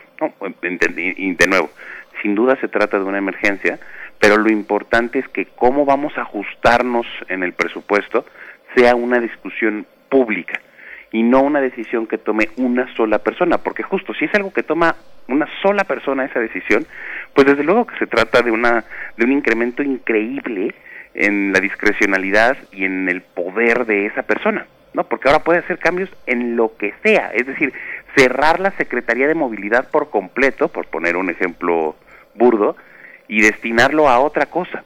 Ni siquiera está obligado a que sea algo relacionado con la pandemia. Y entonces solo nos quedaría a los habitantes de la Ciudad de México confiar en, en la sabiduría de la persona jefa de gobierno, pero justo las democracias no apuestan a la sabiduría de quien está al mando, sino a la capacidad de tomar decisiones en, en público, ¿no? en, en, un parlamento y en una democracia en la que todos participamos, todos opinamos y todos podemos influir en esa decisión. Sí, justo, y justo se da también en el marco de una ley polémica que es la ley de austeridad. ¿Cómo, cómo explicarlo? ¿Cómo explicar también las jerarquías eh, que, que justamente están contenidas en, en, en la ley y en la que entra una nueva jerarquía que carece de explicación. Si de por sí la ley de austeridad ha tenido cuestionamientos muy severos, por lo menos en las áreas de cultura, de ciencia, ¿cómo explicar esta, esta, este conjunto? Ese, ese conjunto jurídico de decisiones. Bueno, he, he, leído a un par de juristas en el sentido de dejar en claro que es probable que la ley, eh, la ley de austeridad, por lo menos su reforma reciente, esta que estamos discutiendo, eh, puede violentar la Constitución de la Ciudad de México, ¿no? Mm. Entonces, para eso necesi o, eh, probablemente necesitamos eh, iniciar una controversia o necesita iniciar la Cámara de el Congreso de la Ciudad de México una controversia para impugnar la ley. eh, incluso algunas personas declaraban, bueno, pero eso dejaría, digamos, de atrás la emergencia, porque pues, pasaría hasta el año que entra. Eh, que creo ahí también es importante decir, bueno, sí, justo, pero es que el problema de la modificación es que esa modificación a la ley se va a quedar. Eh, ahora, en cuanto a el general de la ley de austeridad, si bien es cierto que tiene algunos puntos polémicos, tiene la, la ley original, la, la impulsada, digamos, el año pasado, tiene la bondad de poner orden y establecer un marco legal en el proceso de discusión del presupuesto. Vaya, eh, justo esta concentración que hay ahora ante la declaración de una emergencia, la de que tiene la capacidad de la jefa de gobierno de cambiar el presupuesto como quiera, eh, no es que antes estuviéramos muy bien, ¿no? Eh, en términos generales, en México, tanto los gobernadores, la jefa de gobierno y el presidente de la República ya tienen una capacidad increíble, legalmente hablando, de modificar el presupuesto al momento de, ejecutarlo, de ponerlo en, marcha. Eh, y entonces todo esfuerzo por poner eso dentro de un marco legal y, y limitar las funciones de, del Ejecutivo es deseable, ¿no? Justo la reforma que, que, acaban de aprobar en la Cámara de, Diputados de la Ciudad de México, en el Congreso de la Ciudad de México, pues va en contra de ese espíritu, de poner orden y de limitar la capacidad de la jefa de gobierno, porque ahora estamos ante eso, ¿no? O sea, igual, eh, como decían ustedes un momento, si, si el año que entra llueve muy fuerte y se inunda Xochimilco, se inunda Tláhuac, yo qué sé, ¿no? O hay un nuevo temblor que lleve a al daño de un par de edificios adicionales, podría de nuevo estar en el supuesto de esta ley que lleve a la, a la jefa de gobierno a cambiar por completo el presupuesto. ¿no? Uh -huh. Entonces, esa parte es la que es súper delicada para la democracia de la Ciudad de México. Claro, ¿cuándo, ¿cuándo, entraría en marcha? ¿Alcanza? Bueno, su, yo supondría, o uno supondría que eh, se, se genera esta reforma, se pone en marcha esta reforma para atender la actual emergencia sanitaria, lo que viene todavía por delante en los siguientes meses, con la influencia estacional, en fin, en términos de salud por, por lo menos. Ya no hablemos, como, ya, como bien mencionas, profesor Ricardo Alvarado, de las cuestiones de los fenómenos eh, naturales que ya, ya el día de ayer en Xochimilco, por ejemplo, nos decían por acá en redes sociales, pues ya se dejó sentir bastante fuerte la lluvia eh, en, en, esa, en ese lugar, en esa parte de la Ciudad de México. Pero, ¿cuándo se pondrá en marcha? Y, yo lo pregunto para hacer un poco un ejercicio de imaginación, de proyección de lo que podría empezar a suceder con, con, con esta reforma ya en marcha. Eh, si bien es, es muy temprano, es un, apenas se acaba de aprobar, pero uno imaginaría que se va a aplicar para este momento de pandemia. ¿Cuáles son esos pesos, contrapesos, controles, rendición de cuentas, transparencia en torno a esta reforma?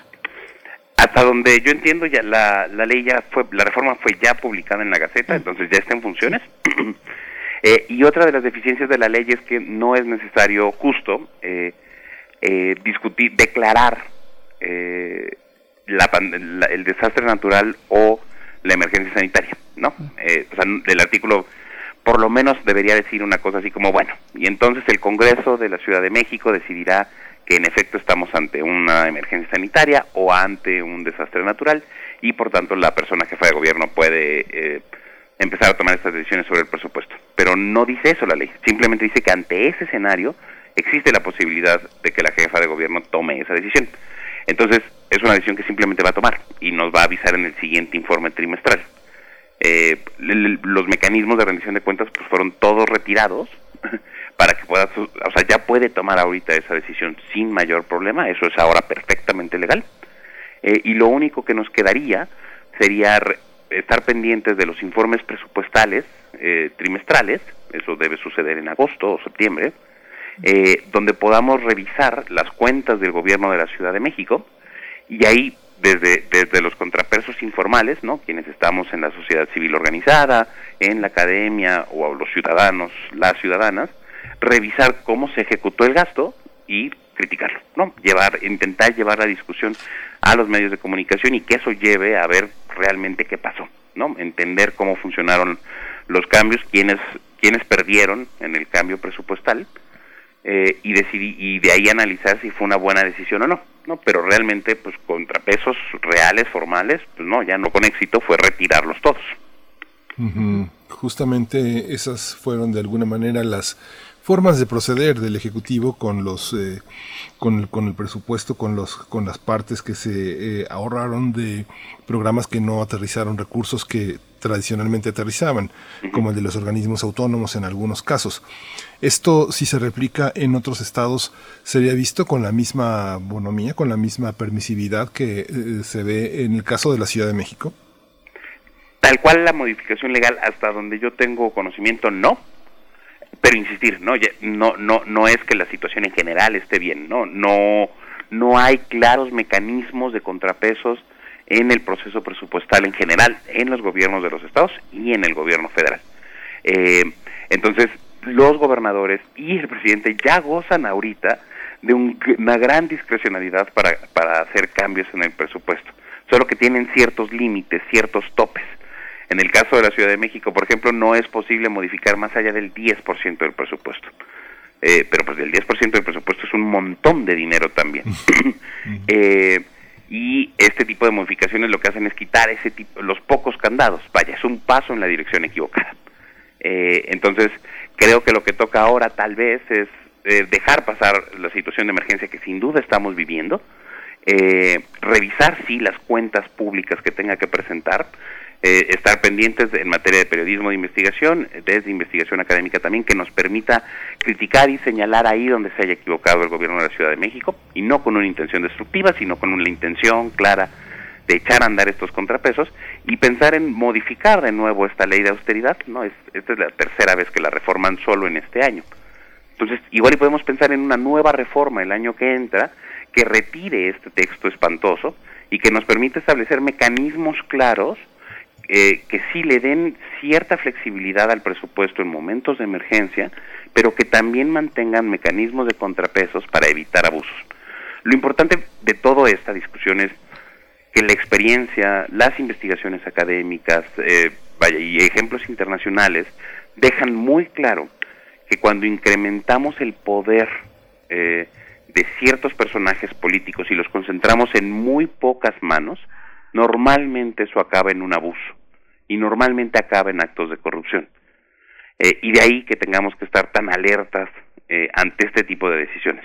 Digamos, estas decisiones tienden a ser el preámbulo de la Comisión de Abusos de Autoridad Pública en el futuro. No porque vaya a pasar en la Ciudad de México necesariamente, pero sí son el preámbulo de lo que tiende a pasar después y que tenemos que tener esas alertas puestas para evitar que suceda. Por supuesto, es un ejemplo el que voy a poner muy diferente, pero que tiene que ver con los recursos y con la redirección un poco de los recursos, o al menos una intención que creo que fue lo que pasó eh, algunos medios lo documentaron, medios como Eje Central, por ejemplo, cuando la jefa de gobierno, Claudia Sheinbaum, eh, hacia mayo, junio de este año, pues pasa la charola a los servidores locales, servidores públicos locales, porque ella tenía eh, con la intención, pues, detrás de hacer un gran donativo a la Cruz Roja, pero pasa la charola a, a todos estos. Y bueno, quien no esté en la lista, igual es una invitación amable, pero si no estás en la lista puede haber repercusiones para, para, para, para ciertas cuestiones. Uno puede echar a, volar la imaginación. Eh, esto por un lado, ejemplos como este, y, otra cuestión importante antes de despedirnos, eh, profesor Ricardo Alvarado, por lo menos de mi parte la última pregunta, esto alcanzará, esta reforma, eh, podemos prever que alcanzará a golpear, por ejemplo, a los órganos autónomos, a, lugares como la Comisión de Derechos Humanos de la Ciudad de México, COPRED, eh, la Comisión de Búsqueda de la Ciudad de México, este tipo de eh, configuraciones en torno al poder, a, los poderes públicos del Ejecutivo en la Ciudad de México? En principio, la reforma prevé que los órganos autónomos, eh, todos los órganos diferentes, digamos, del poder del poder ejecutivo local, eh, reciben una invitación de la Secretaría de Finanzas a modificar su presupuesto y de ahí lo envían a la, a la jefa de gobierno. En principio, hasta donde entiendo, mientras fijen una postura, mientras decidan eh, ellos mismos, cada órgano autónomo, eh, rediseñar su presupuesto, eh, no invadirían eh, el Ejecutivo no tendría la capacidad de invadirlo. La ley sí establece que si no, que si los órganos autónomos y desconcentrados no toman una decisión, eh, sí puede la jefa de gobierno hacer esas modificaciones, ¿no? Para el caso de los poderes legislativo, judicial y los órganos autónomos, estos se deberán coordinar con la Secretaría para que se aprueben en un plazo máximo de 10 días naturales las adecuaciones a su presupuesto. Entonces, pues sí, también aparentemente serán golpeadas, pero tendrán la autonomía, la capacidad de decidir ellas mismas dónde pegarán las reducciones, eh, entendiendo que se trata de una reducción general de ingresos y que todos necesitan modificar sus ingresos a la baja en un mismo porcentaje. Eh, pero sí, o sea, vaya, el, el, cómo está fraseado el artículo sin duda deja claro que tiene una gran discrecionalidad ahora la jefa de gobierno para tomar decisiones aún sobre ese presupuesto, ¿no? Por lo menos reducir el monto que van a recibir en general eh, los órganos autónomos y las eh, los otros poderes de la Ciudad de México. Sí, pues eh, pues muchísimas gracias por por toda esta claridad, por toda esta conversación y que y que justamente es, es interesante cómo, cómo, cómo lo hace este Ricardo porque justamente esa, esa actitud de, de respeto, de cuestionamiento es lo que separa una visión de análisis y de interpretación de esta avalancha de insultos y descalificaciones, porque finalmente es una situación delicada que, como usted señala, Ricardo Alvarado, maestro en Administración y Políticas Públicas, tiene que verse desde esa óptica múltiple de consensos y de separación de poderes y de evaluación de los procedimientos que conducen a tomar decisiones, que justamente es lo que enriquece a nuestra democracia, más que la descalificación partidista. Le agradecemos muchísimo que nos haya dado esta claridad y esta serenidad para analizar un tema tan delicado como este, ¿no? No, al contrario, gracias a ustedes. Justo estamos en un momento clave para impulsar este tipo de discusiones en todos los lugares de la ciudad, para poder alertar a la mayor cantidad de, posible de personas y que todos nos involucremos en este proceso. ¿no? Mientras más personas estemos involucradas, justo sin visiones partidistas ni sesgadas, eh, sino desde nuestras opiniones personales, creo que podemos eh, dejar, o sea, qué hacer con esta nueva ley y pensar en cómo modificarla para un mejor para un mejor escenario. Sí, muchas gracias. Muchas gracias, profesor Ricardo Alvarado, y pues eh, seguiremos pues viendo el curso, el curso ya la aplicación cuando llegue el momento que probablemente será muy pronto de esta la llamada ley Sheinbaum. Muchísimas gracias. A ustedes, buen día. Gracias. Hasta pronto. Pues vamos con música. Vamos con música. Vamos con música. Son las 8 con 31 minutos en este miércoles 8 de julio, tiempo del centro del país. Esto que vamos a escuchar se titula Santiago y está a cargo de Newen Afrobeat. Prometemos una vida de derroche y despilfarro. En el fondo constituye una cuenta regresiva contra la naturaleza y contra la humanidad como futuro.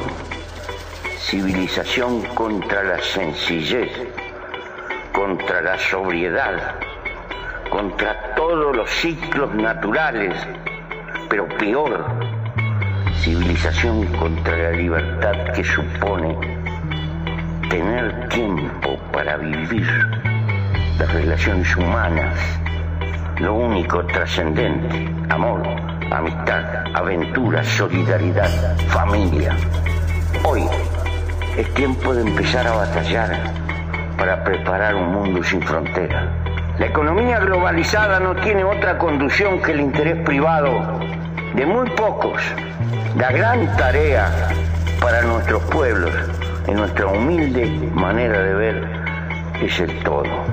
Sería imperioso lograr consensos planetarios para desatar solidaridad hacia los más oprimidos, castigar impositivamente el despilfarro y la especulación, movilizar las grandes economías, no para crear descartables con obsolencia calculada, sino bienes útiles, sin frivolidades, para ayudar a levantar a los más pobres del mundo. Sí, la alta política entrelazada con la sabiduría. Nuestra época es portentosamente revolucionaria como no ha conocido la historia de la humanidad, pero no tiene conducción consciente, o menos, conducción simplemente instintiva. Mucho menos todavía, política organizada, porque ni siquiera hemos tenido filosofía precursora.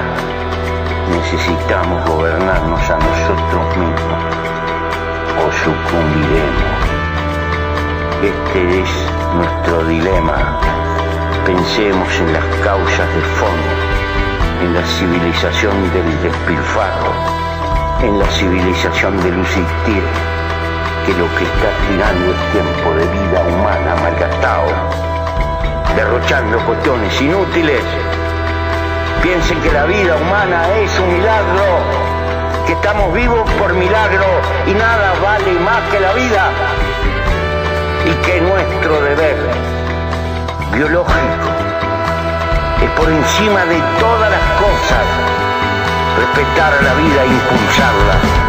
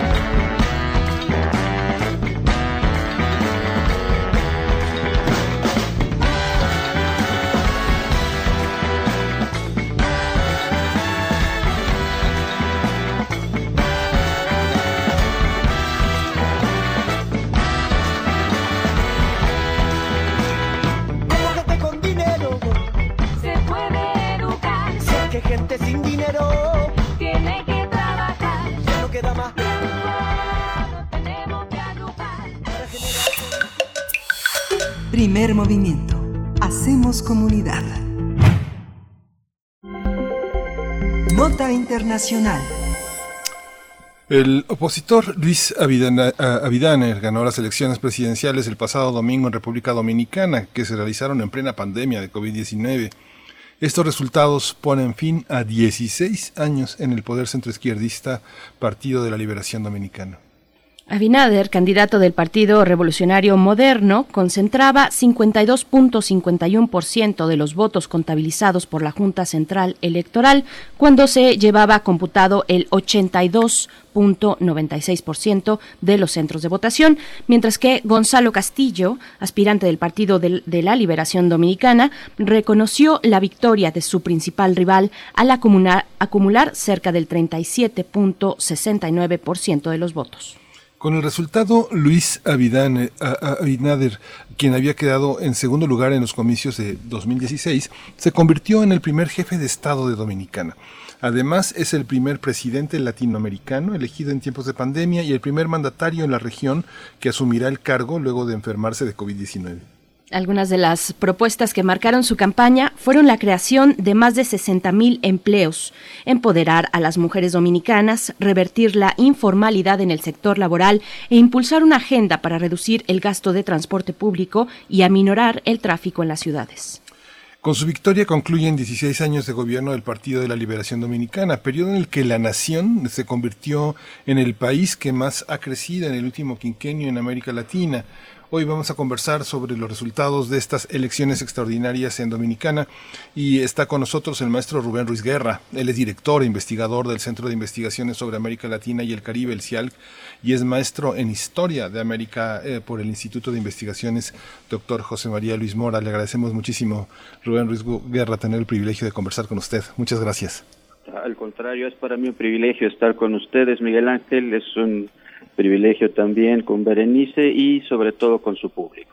Muchísimas gracias, eh, maestro Rubén Ruiz. Pues bueno, Dominicana, República Dominicana da un revés, un revés político después de 16 años. ¿Qué significa esta decisión en términos de la composición política al interior de, de la isla? Eh, mira, eh, fueron 16 años de, de, eh, gobiernos continuos del PL, eh, del PLD, ay, perdón, se me fue el, el nombre de la Liberación Dominicana. Eh, pero fueron en realidad 20 a- de 24 años que fueron gobiernos de presidentes surgidos de esa agrupación política. Es un cambio sumamente importante porque está reflejando un cambio generacional dentro de la vida política dominicana. El presidente Abinader eh, es el primer presidente que nació después de que eh, Leónidas Trujillo fuera eh, eh, asesinado y fuera eh, terminada su dictadura atroz.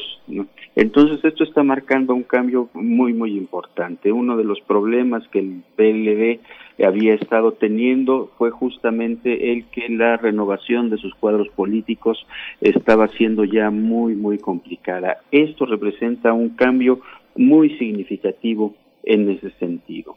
Ahora, es importante señalar que este cambio se está señalando, se está marcando en un país que ha sido el ejemplo, digamos, de crecimiento en América Latina en los últimos 20 o 30 años, particularmente en los últimos 10, con un promedio de crecimiento del Producto Interno Bruto mayor al 5%.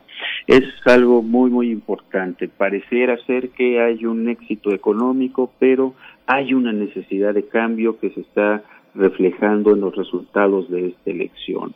Ganó por un muy buen porcentaje el ahora presidente electo Abinader, pero también ganó el- la mayoría en el Senado, ganó 18 de 32 escaños, ganaron un buen número de municipalidades.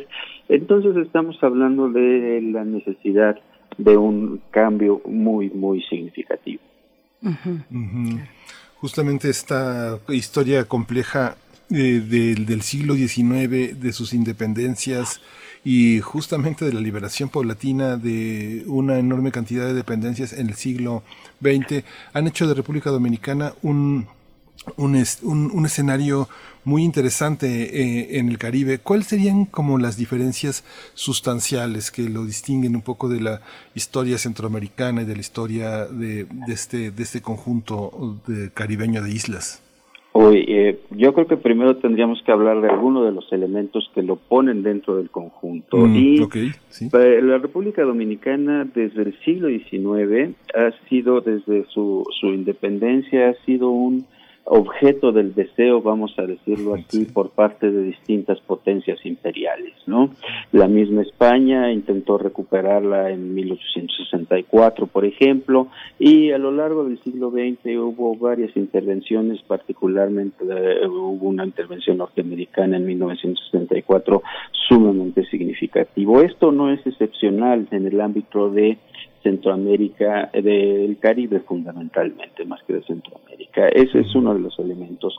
Otro elemento importante es que la República Dominicana está ubicada en una isla que está dividida en dos eh, en dos naciones, que es eh, el Haití y es la República Dominicana. Y ha existido siempre una competencia sumamente importante, sumamente eh, violenta, vamos a decirlo, entre, entre las dos naciones. Las fronteras siempre han sido un problema ahí. Justamente una de las grandes esfuerzos que hizo Trujillo, que utilizó como un recurso, como un mecanismo para mantener el poder, fue el señalar que había la amenaza de estos vecinos eh, eh, haitianos que considerados muchísimo más pobres, racialmente considerados inferiores también. Entonces ese es un elemento que le da una, una particularidad muy significativa a la República Dominicana. Y sobre todo, y esto a partir de la segunda mitad del siglo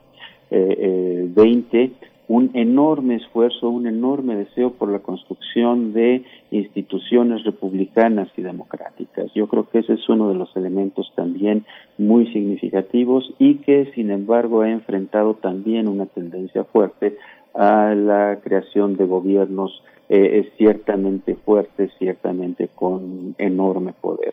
Una figura central en estas luchas, digamos, por abrir la vía democrática dominicana ha sido el trabajo de eh, Juan Bosch en un momento determinado, el creador de algunos de los partidos políticos más importantes en la zona. y, y, hay efectivamente después de la dictadura de Leónidas Trujillo un, cambio democrático, ¿cómo llega, cómo llega República Dominicana a este punto de las elecciones? Porque eh, pasear, por ejemplo, por Santo Domingo, por la capital, es recorrer un museo, un museo que nos lanza constantemente imágenes de la corrupción, del dispendio que tuvo el exdictador Trujillo junto con su familia, sus allegados, su grupo de poder eh, tan, tan potente para organizar la vida pública en la isla. Eh, ¿eso, ¿Eso se ha acabado o, continúa República Dominicana arrastrando estas cuestiones de corrupción, de nepotismo y de dispendio del erario? Mira, aquí tendríamos que ser muy cuidadosos con la respuesta. Tenemos que señalar en primer lugar que justamente la dictadura de Trujillo termina por eh, el afán de un núcleo muy importante de dominicanos de deshacerse de ese tipo de gobierno dictatorial, derrochador, verdaderamente inhumano, verdaderamente inhumano. Y bueno, pues es parte de la, de, la misma élite dominicana, eh, son gentes de la misma élite dominicana quienes, final de cuentas, toman el enorme valor para poder hacerse el atentado que causa la muerte del, del dictador. Y después viene todo un proceso de recomposición. Tendríamos que pensar que la dictadura de Trujillo fue una dictadura larga, fue una dictadura muy sangrienta, fue una dictadura que logró controlar eh, eh, podríamos decirlo así, vidas y conciencias de una enorme cantidad de, dominicanos. Y los núcleos dirigentes salieron de ahí. Justamente uno de quien, quien se convierte en el hombre fuerte después de que, de que termina la dictadura de Trujillo es Joaquín Balaguer, que ha sido alguien que ha sido más o menos eh, cercano al dictador. Sin embargo, ha habido esta lucha fuerte por parte de eh, ciertos sectores de la República Dominicana por tratar de construir instituciones fuertes. Y vuelvo al, ejemplo de Juan Bosch, quien fundó dos partidos políticos, en fin. Aquí eh, tendríamos que reconocer que, por ejemplo, eh, uno de los grandes temas, una de las grandes deudas sociales que, y políticas que dejó el, el PLD es que eh, la corrupción se ha convertido en un instrumento también muy importante en la vida pública del país. Alguien da como un ejemplo claro de esto que aquella famosísima empresa brasileña Odebrecht, que realmente ensució procesos, ensució clase política, ensució procesos de creación de infraestructura en toda América Latina, tenía sus oficinas centrales, aunque era una empresa brasileña, tenía sus oficinas centrales ahí en República Dominicana. Pero independientemente de que eso ha sido una realidad, que ha habido impunidad, también es uno de los grandes reclamos que se hace al gobierno del PLD y que, eh, bueno, pues espera que eh, eh, este el nuevo gobierno que se lanzó a la candidatura con el logo del cambio, de que ellos buscaban el cambio, ¿no? Eh, están en el ánimo de tratar de construir unas nuevas eh, eh, unas nuevas instituciones. Sabemos que esto no es fácil, sabemos que combatir impunidad y corrupción es uno de los temas más difíciles en la vida pública de cualquier país y bueno, pues en realidad en América Latina son muy pocos quienes nos pueden dar ejemplo en ese sentido. Sí, este, estas elecciones, ¿qué, ¿qué, prefiguran con la llegada de un nuevo partido? ¿Hay auténticamente una manera distinta de vincularse con, con América Latina, con, de posicionarse frente a los Estados Unidos e incluso, como usted señalaba al principio de la conversación, frente a lo que pasa en Haití? Em, eh, mira, yo creo que eh, tiene elementos de esperanzadores y tiene cambios que, y tiene aspectos que también pueden resultar problemáticos.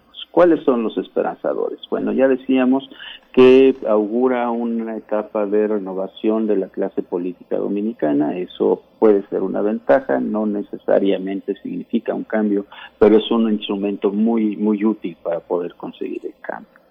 ¿Qué podríamos pensar como un elemento, digamos, problemático? Es que Abinader, aunque nunca ha tenido un puesto público, ya fue candidato a la, a, la presidencia de la República, es hijo de un antiguo político dominicano con también una cierta trascendencia, pero él se ufana de haber construido uno sus negocios sin ningún sin haber tenido nunca un contrato con el gobierno. Él es uno de estos defensores de la idea de, del hombre que se hace a sí mismo, del hombre que con su esfuerzo y su trabajo puede ir construyendo eh, su bienestar económico. Entonces esto nos hace pensar que esa puede ser uno de sus elementos importantes para, en el momento de gobernar, ¿no? Buscar de alguna manera eh, eh, eh, reducir el impacto del gobierno en la vida económica del país y eso dicen quienes defienden esos sistemas esa, esa, forma de entender la realidad son buenos instrumentos para combatir la corrupción. Tendríamos que verlo ya con, con más calma. El hecho de que venga de fuera del sistema, vamos a decirlo así, eh, no lo deja exento de tener muchas alianzas con eh, gente con, con políticos que han estado dentro del sistema. De hecho, cuando se funda el PRM, lo hace él en compañía de Hipólito Mejía, que eh, fue un líder muy importante en otro partido político. Eh, eh, perdóname, los nombres se me están complicando aquí, ¿no? Pero eh, eh, digamos tiene nexos muy importantes con, con, Hipólito y con el grupo político que él representa, que tampoco se caracterizó por ser el grupo con mayor, eh, con mejor récord, digámoslo así, en términos de control de la corrupción. Por supuesto. Bueno, yo aparezco aquí en otro formato a través de la línea telefónica y se escuchará diferente mi voz, pero pero preguntarle, continuar con esta eh, con esta entrevista que le agradecemos mucho, maestro Rubén Ruiz Guerra. Al contrario. Eh, gracias. La, la relación con el exterior, no solamente con su vecino eh, y esta obligada relación con, con Haití, sino con otros referentes de, de América y de las Américas, tanto América Latina como el norte del continente, Estados Unidos específicamente. ¿Cómo, cómo va ese, esa relación? ¿Qué intereses podemos ver que tenga pues el, el, gran país que, que significa eh, en, en, cuanto a poder y en cuanto a cuestiones eh, de recursos, eh, como lo es Estados Unidos, frente a un país como República Dominicana. Pienso en la cantidad de negocios que hay, por ejemplo, en un lugar como Punta Cana, como Punta Cana, que prácticamente su, su aeropuerto, sus calles, todo está diseñado para hacer, para tener un, un ambiente de turismo internacional muy al estilo norteamericano qué decir de esta cuestión eh, que en su momento también eh, atacó a, Cuba eh, con estos modelos de negocios desde Estados Unidos? Eh, mira, yo creo que la circunstancia Cuba de los años 50 con la República Dominicana del 2020 prácticamente eh, eh, son, son, son, bastante distintos. Tendríamos que señalar en primer lugar que el turismo es la segunda fuente de ingresos de, de ese país, ¿no? Ha sido históricamente una fuente de ingresos sumamente importante y por supuesto que lo tendrán que cuidar. De hecho, el, el, el ahora presidente electo Abinader eh, eh, fue dueño de, de una cadena de, hoteles, fue presidente de, la, de esta cadena, de pues su familia era la dueña y él era el presidente de la cadena y entiendo que ya se deshicieron de esos negocios.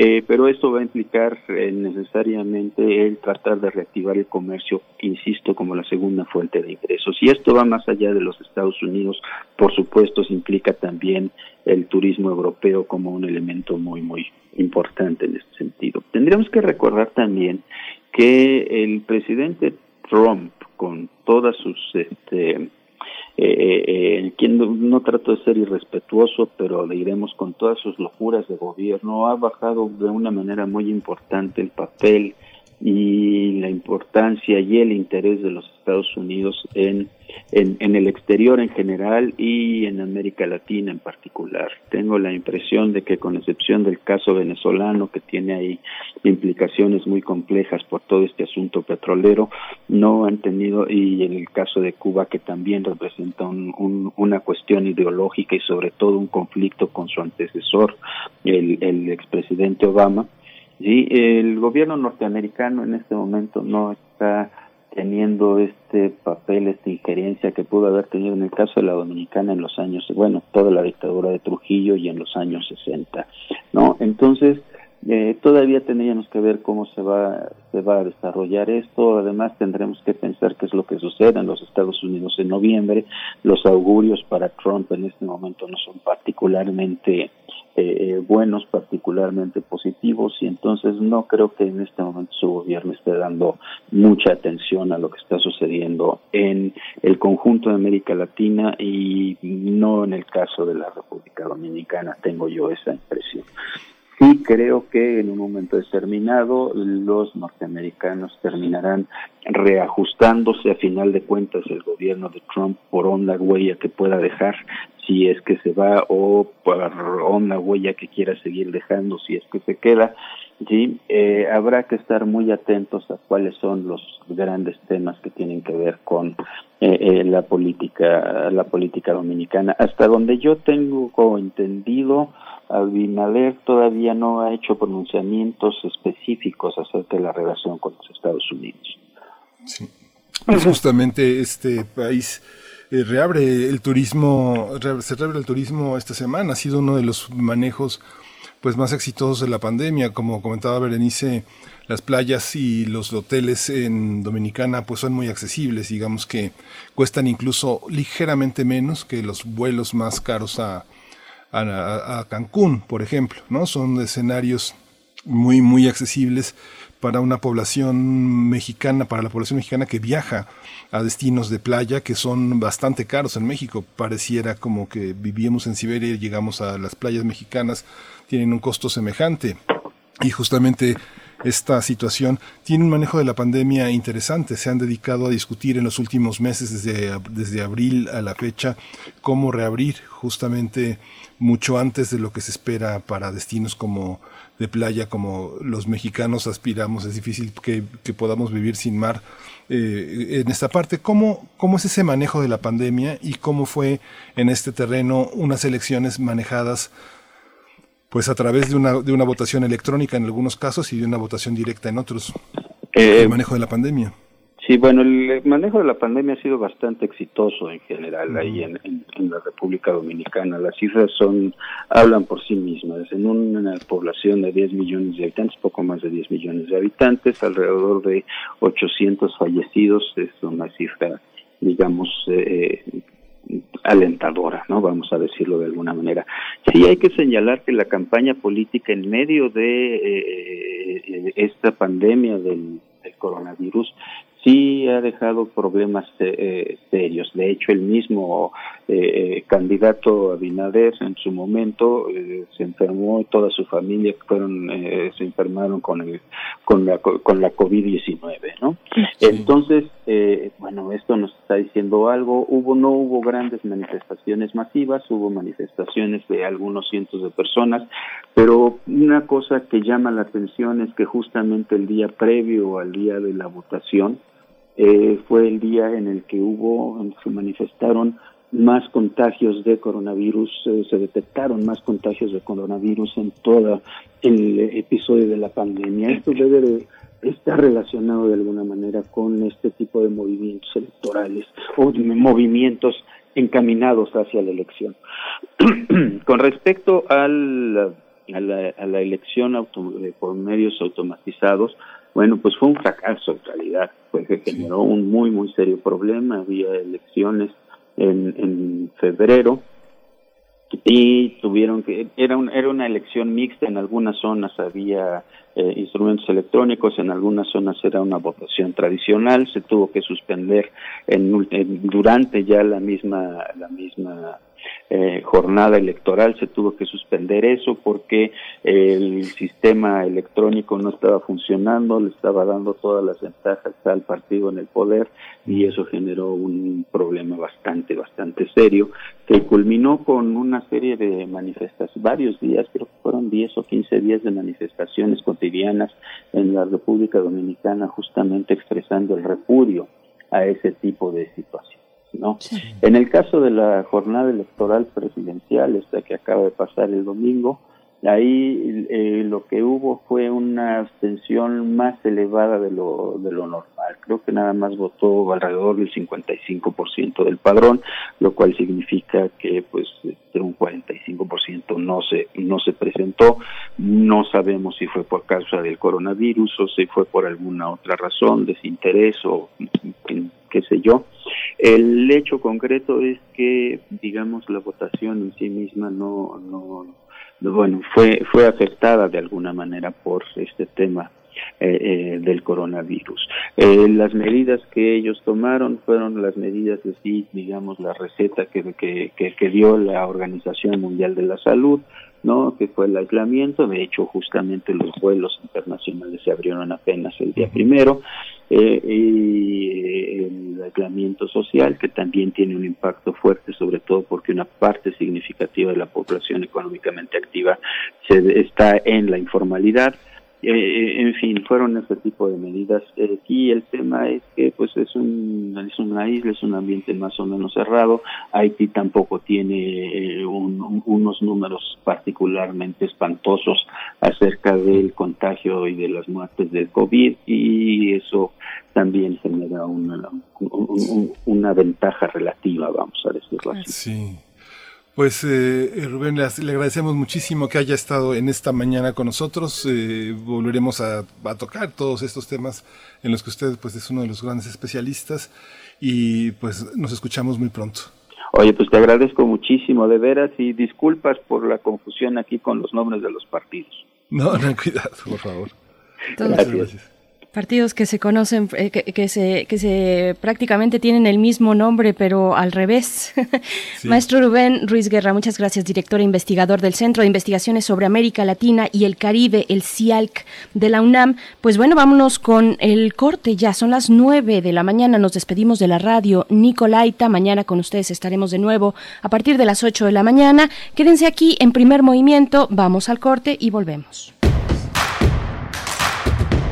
Síguenos en redes sociales. Encuéntranos en Facebook como Primer Movimiento y en Twitter como arroba PMovimiento. Hagamos comunidad.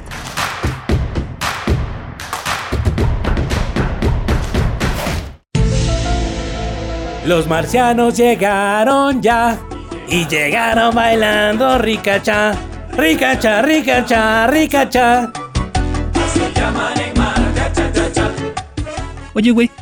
¿Y tú crees que existen los marcianos? Ah, ¿cómo crees, mano? Si ya te las ha, ¿pa' qué te la pla? Son puros choros. Mientras tanto, en el planeta SAS. Los humanos llegaron ya, llegaron cantando el cha-cha-cha. Cha-cha-cha-cha-cha-cha-cha-cha. Así llaman en tierra rica ya. Oye, ¿y los humanos existirán? Acompaña a Juan González en el planeta SAS, radionovela futurista. Lo primero que Juan González dijo fue... Chale, qué sacón de onda. Todos los domingos de julio a las 16 horas en el planeta Tierra por Radio UNAM. Radio UNAM, experiencia sonora. Oye, ¿y cuál es tu canción preferida de Johann Sebastian Bach? Mmm, ¿esa de las 25 rosas? Pones agua fresca en un jarrón. Ah, pero esa es de Johann Sebastian. Ah, sí, bueno, sí, sí, me gustan muchas de Bach. Son obras muy excelsas y sublimes, pero se me fueron los nombres. Oh, ¿has escuchado Área de Divertimento?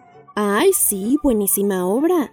De sus mejores composiciones. No, no, no, no. Es un programa de música clásica. Deberías escucharlo. Área de Divertimento. Un programa satírico del oculto o bien de lo exquisito fallido. Escucha a Raúl Zambrano, a Aide Boeto y a Ricardo Esquerra. Todos los sábados a las 16 horas. Radio UNAM. Experiencia sonora. Somos el TCDMX. Y seguro nos conoces por qué. Somos el árbitro antes, durante y después de una elección en la Ciudad de México. Verificamos las decisiones en pueblos y barrios originarios, partidos políticos y de participación ciudadana. Date cuenta, protegemos tus derechos político-electorales.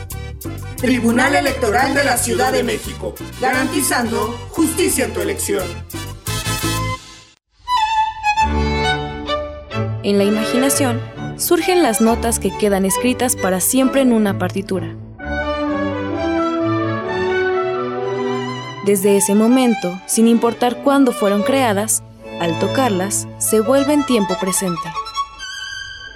Muchos instrumentos se juntarán en el mismo espacio y a una señal nacerá la pieza que entrará por tus oídos. Súmate a la experiencia de revivir la música. Escucha a la OFUNAM todos los domingos a las 12 horas por el 96.1 de FM. Radio UNAM, Experiencia Sonora.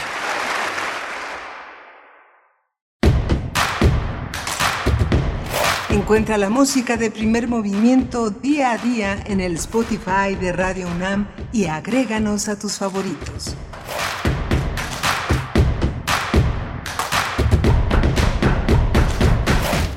Buenos días, bienvenidos, bienvenidas, ya estamos de vuelta, de vuelta en primer movimiento para iniciar nuestra tercera hora, nuestro tercer momento en esta mañana, en esta mañana de miércoles, una mañana húmeda para el centro del país, con lluvia eh, que tuvimos durante toda la madrugada, toda la madrugada por ahí de las 3 de la madrugada probablemente yo noté que se detuvo, pero, pero estuvo con fuerza durante toda la madrugada y así amanecemos este 8 de julio, un día importante para la política mexicana con la visita, eh, pues ya ahí en pleno, en, en, en acción, la visita, la primera visita internacional del presidente de México, Andrés Manuel López Obrador, a los Estados Unidos, a Washington, D.C., donde llegó el día de ayer en un vuelo comercial y pues bueno, que ahora está en esta reunión con su homólogo estadounidense Donald Trump temas fundamentales a tratar en nuestra relación bilateral y en estos momentos de pandemia también. Y pues bueno, doy la bienvenida a mi compañero Miguel Ángel Quemain detrás de los micrófonos aquí en la conducción de Primer Movimiento. ¿Cómo estás, Miguel Ángel?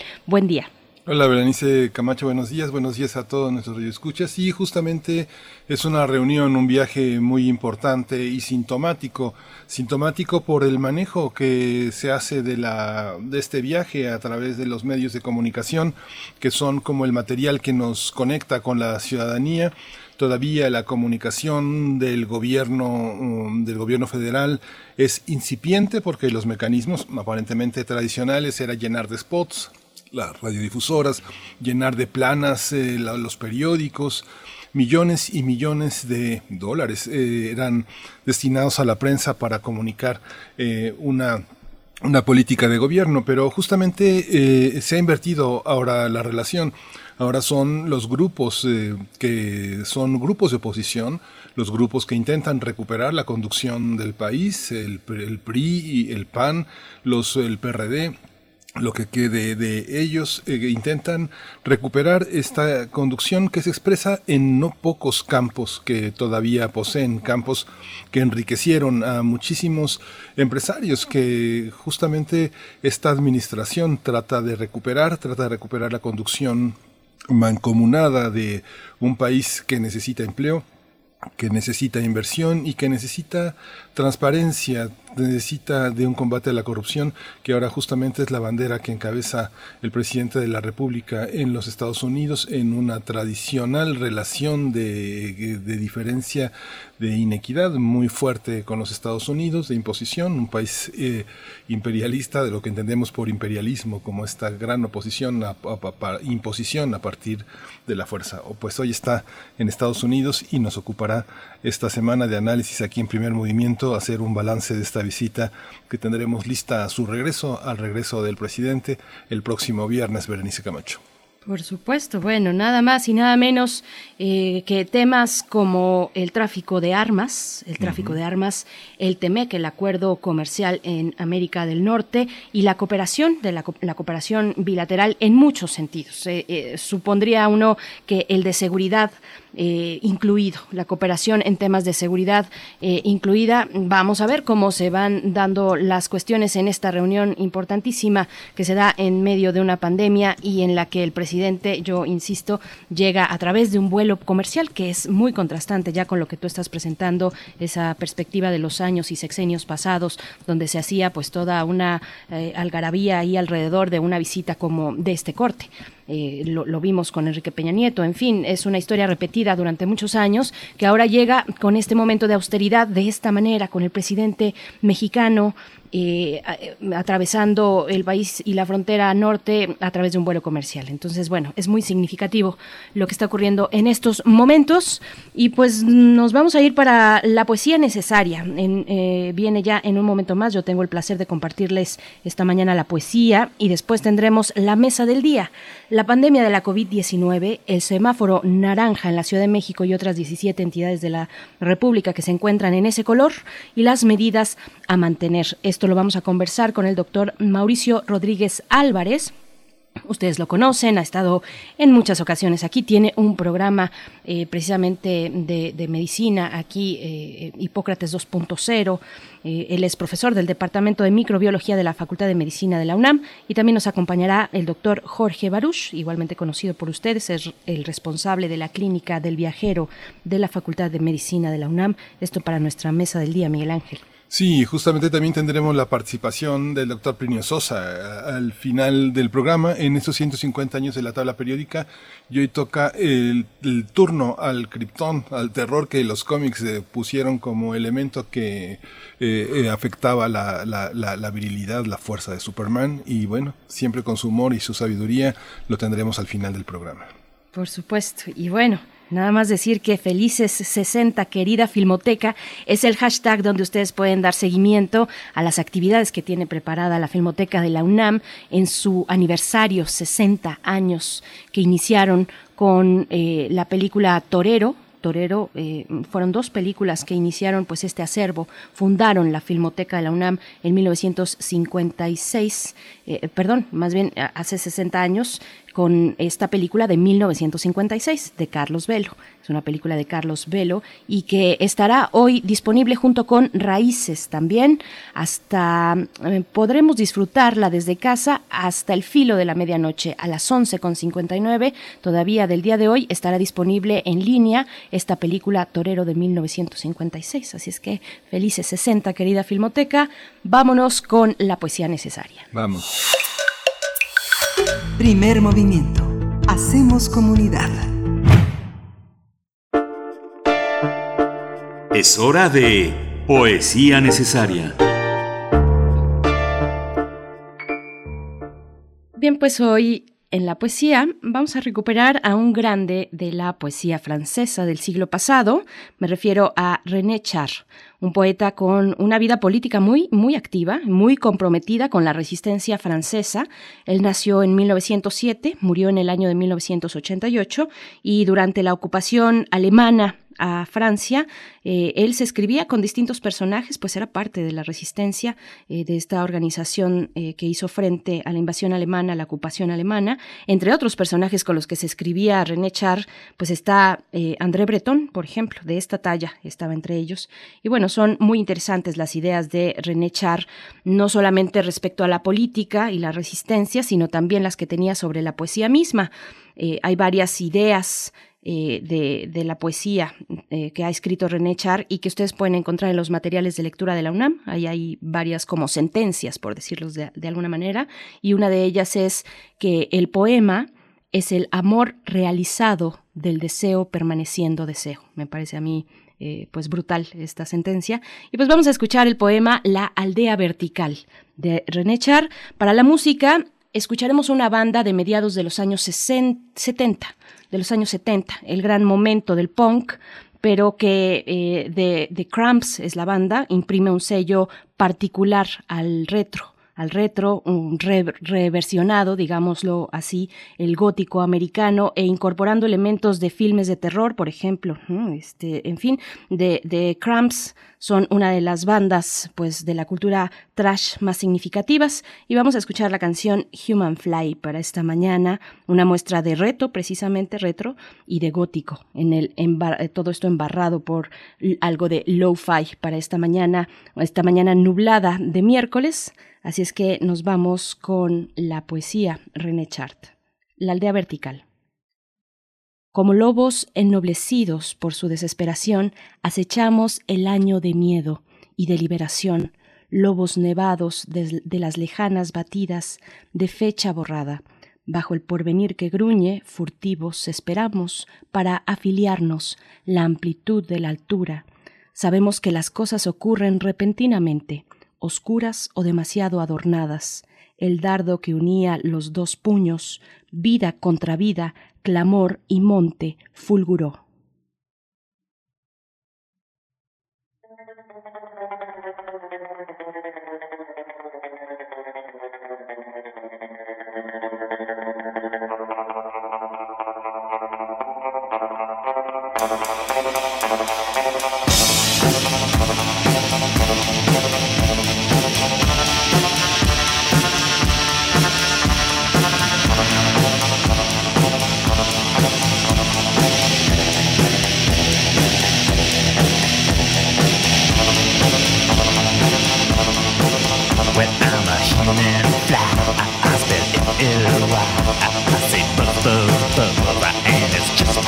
Cause I'm a human fly And I don't know why I got 96 tears and 96 eyes I got a garbage brain that's driving me insane And I don't like the ride So push that best aside And baby I won't care Cause baby I don't scare Cause I'm a reborn maggot Using gym warfare. Rock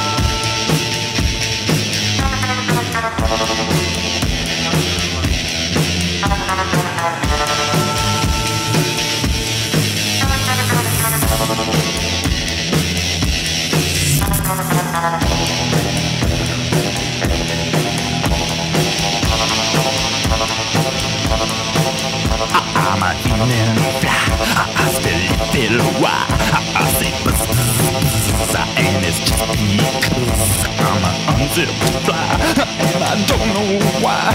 And I don't know why, but I say. Rock tonight, and I say. Rock it right, and I say. But I don't know why.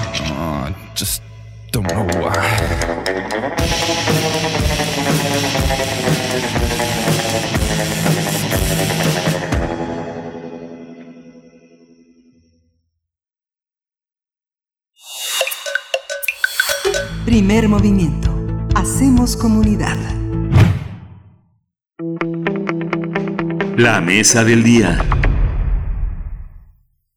La Ciudad de México se encuentra en la segunda semana de semáforo naranja de la emergencia sanitaria por la pandemia de la COVID-19.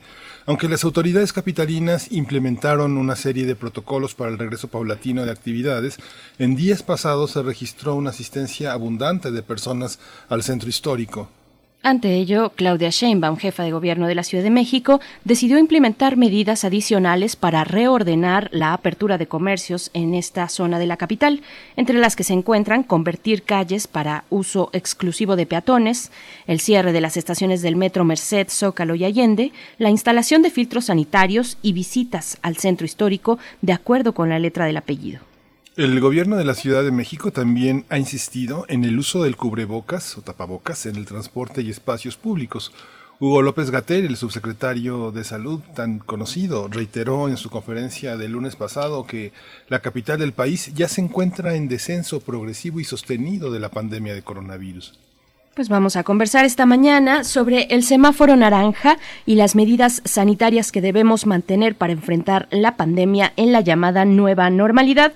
Y me da mucho gusto volver a saludar esta mañana al doctor Mauricio Rodríguez Álvarez. Él es profesor del Departamento de Microbiología de la Facultad de Medicina de la UNAM y conductor de Hipócrates 2.0, programa sobre medicina e investigación aquí en Radio UNAM. Eh, qué gusto saludarte, doctor Mauricio Rodríguez. Bienvenido, ¿cómo te encuentras? Hola, ¿qué tal? ¿Cómo están? Muy buenos días. Muchas gracias por invitarme. Hola Mauricio. Está también con nosotros el doctor Jorge Baruch, eh, o Baruch, el responsable de la Clínica del Viajero de la Facultad de Medicina de la UNAM y es vocero también de la Comisión para la Atención de la Emergencia del Coronavirus en, en, en la Universidad, en la UNAM. Bienvenido, uh, doctor Jorge Baruch. ¿Qué tal? Buenos días, Berenice. Buenos días, Miguel. Mauricio. Buenos días. ¿Cómo estás, Jorge? Gracias a ambos. Eh, Mauricio, Jorge, gracias por estar aquí una vez más en primer movimiento. Pues bueno, estamos en pleno verano, en pleno momento vacacional para nuestra universidad, para eh, pues las escuelas, para las escuelas en general, eh, y llegamos así a este momento de pandemia en semáforo naranja. ¿Qué decir? ¿Qué, ¿Qué, comentario inicial nos pueden compartir bajo este contexto muy específico de un momento de vacaciones, donde estamos a la espera o saliendo, poniendo un pie fuera de nuestras casas para llevar a cabo la nueva normalidad, doctor Mauricio Rodríguez? Pues creo que lo primero que hay que pues, no perder de vista es que llevamos pues ya más de 100 días, ¿no? Eh, de encierro, varios meses y eso pues ya estamos viendo el, impacto de eso en, en, todo, ¿no? En la epidemia y en la economía y en la sociedad. Entonces, eh, es necesario tener una estrategia de salida, una estrategia de reactivación, una estrategia de, de, pues de regreso a las actividades. Eh, puede ser un buen momento en términos de, que no están las escuelas funcionando, en que sería como un periodo vacacional y eso podría ser que cuando menos todo lo del sector educativo, que sabemos que son muchos millones de personas, pudiera estar también ahí, eh, cuando menos en estas fechas de manera regular detenido. Y la estrategia de los semáforos, pues es un, es un conjunto de herramientas lo más objetivo posible para tener eh, criterios de acción y poder ir viendo cómo va la epidemia, pues casi en las últimas dos semanas, en las últimas tres semanas, y en función de eso poner actividades y empezar a, a hacer algunas de las reactivaciones, también muy controladas, ¿eh? No, no es o sea, no, no están diciendo ya abran y ya pásenle todos, ¿no? Está, está diciéndose cómo paulatinamente reincorporar a las actividades por, por en los diferentes sectores. Doctor Jorge Baruch, pues en este contexto de vacaciones, ¿cómo, cómo ve usted la nueva normalidad? Bueno, pues eh, definitivamente es una etapa de transición hacia una nueva normalidad. Todavía no eh, podemos decir que estamos 100% inmersos en la nueva normalidad. Estamos transitando hacia ella y es lo que queremos alcanzar.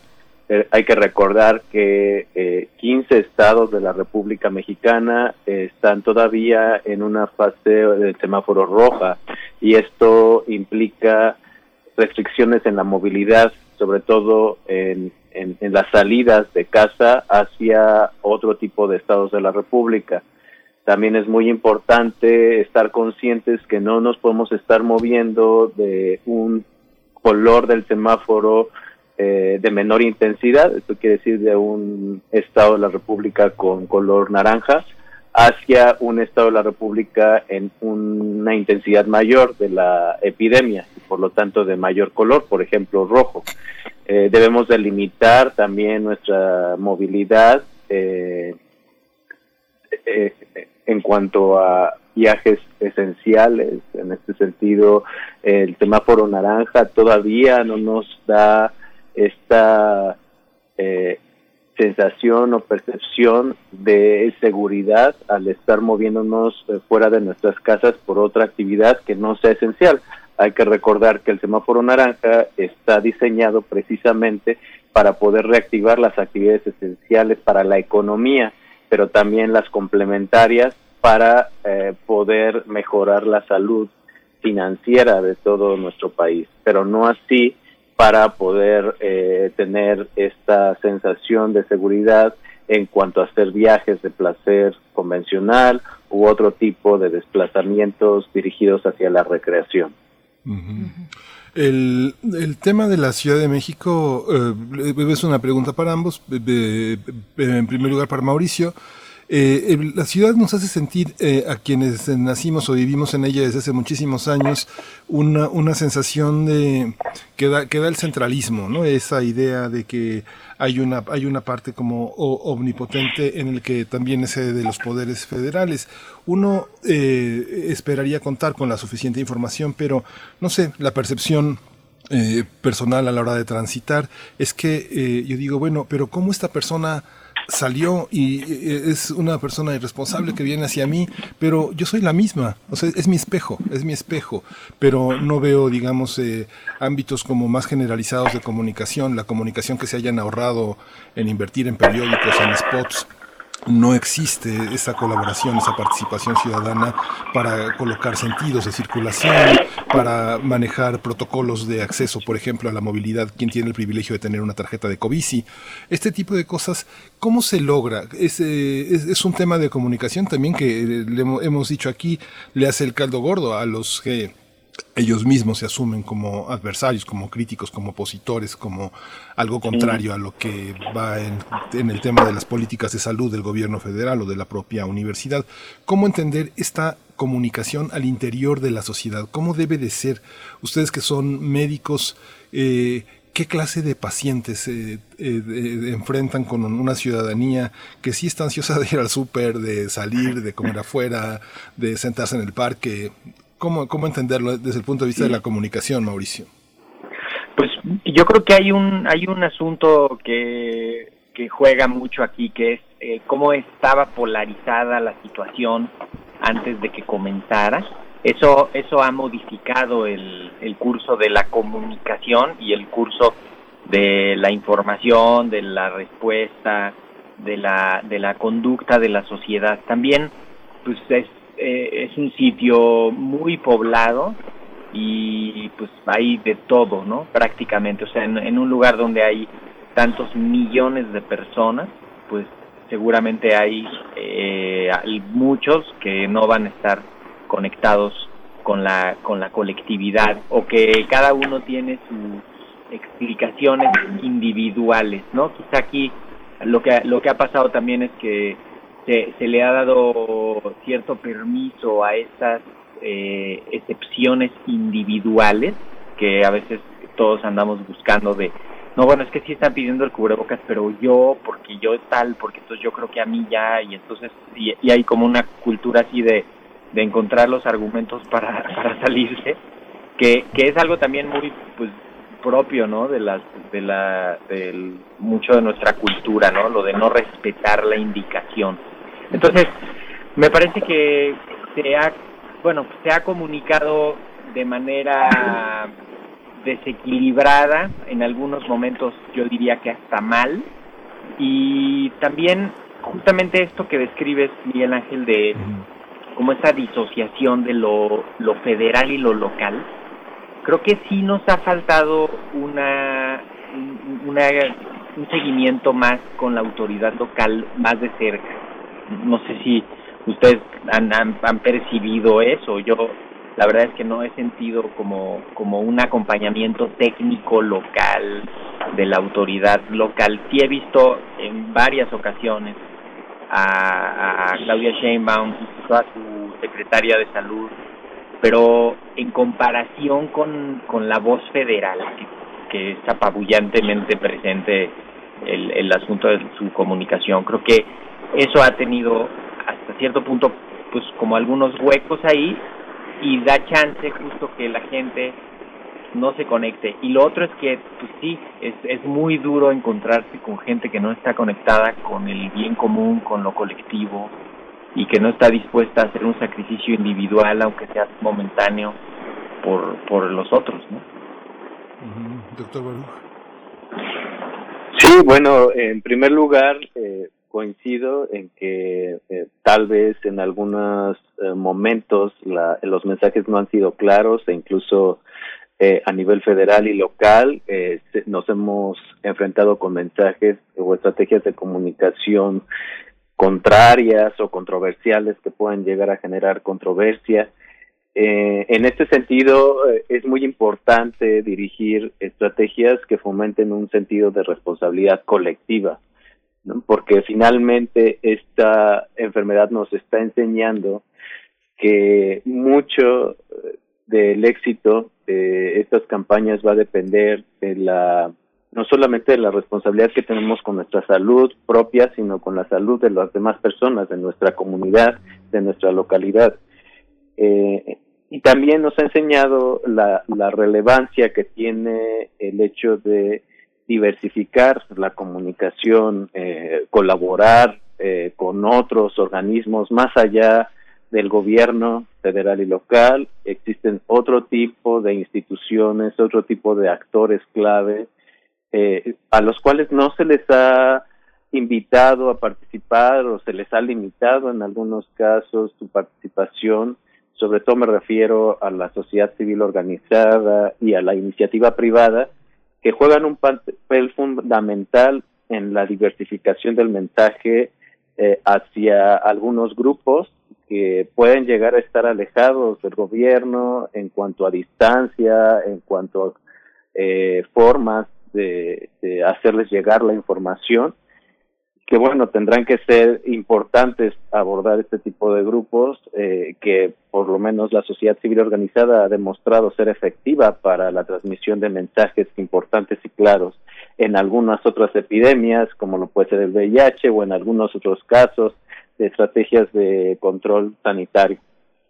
Y eh, bueno, en, podemos poner un ejemplo eh, real que está sucediendo en todo el mundo y también seguramente sucederá en México con el caso de los viajes. Y ya lo vimos incluso en México. El caso de los viajes eh, se crean expectativas que tal vez por no manejar este tipo de mensajes claros de manera oportuna y diversificarla eh, a través de los diferentes sectores de la población privada y sociedad civil, eh, pueden llegar a resultar eh, eh, confusos eh, en el sentido de que se estaba manejando por parte de la iniciativa privada un mensaje de apertura hacia Europa, a Europa, que ya íbamos a poder hacer viajes, por ejemplo, pero pues eh, al final pues Europa nos limitó y entonces se, generó, se creó una expectativa y, luego se, se hubo un retroceso en el mensaje y una corrección. Y esto uh, hay que tener mucho cuidado